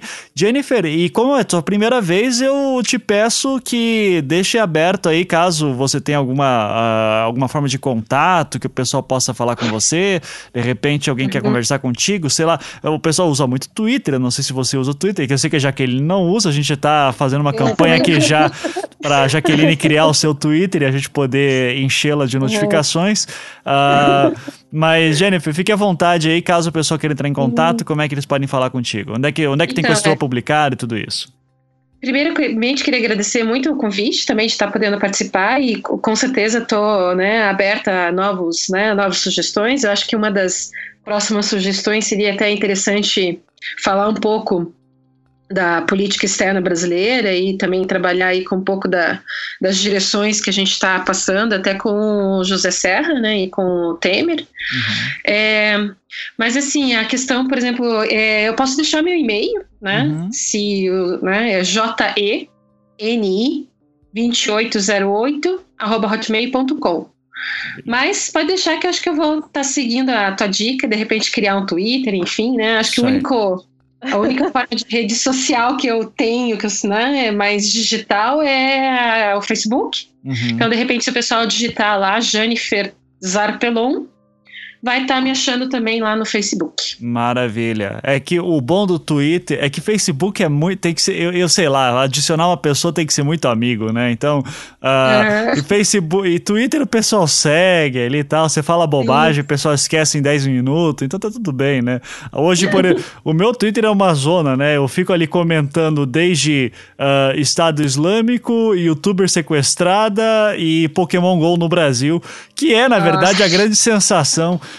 que vai acontecer nas Olimpíadas, né? Tá todo mundo se. Tá, cara, se no dia das Olimpíadas abrir o Pokémon no Gol no Brasil, a audiência uhum, cai. Abs... Eu, eu tô achando que é a Globo que tá segurando isso, cara. Não é possível, né? Sport é. TV. É, eu, eu, queria fazer um pedido ao pessoal que criou o Pokémon GO: não faça isso. Os meus estrangeiros vão começar a andar na rua com a cabeça baixa caçando Pokémon. A gente não respeita faixas de pare de pedestre do Brasil. Isso vai me causar muito trabalho. Então, assim, eu peço encarecidamente que você casse o seu Pokémon sentado num sofá individual. em casa durante o período olímpico. Muito obrigado. Ah, tá certo. Ou que, ou que demore mais um mês para abrir o Pokémon GO, né? Que seria o ideal. Mas eles queriam abrir nas Olimpíadas mesmo, cara. Então você tá fudido aí. Vão, vão abrir e vai mais trabalho para você, João. Então, mas é isso então, gente. É isso. O grande esporte olímpico, sem dúvida, será o Pokémon GO. A gente vai estar tá acompanhando e fazendo live feeding várias vezes. Então, queria agradecer novamente a Jennifer e a Jaqueline, eu, João. Uh, e é isso, vamos dar aquele tchau gostoso para todo mundo. Então, tchau! Tchau!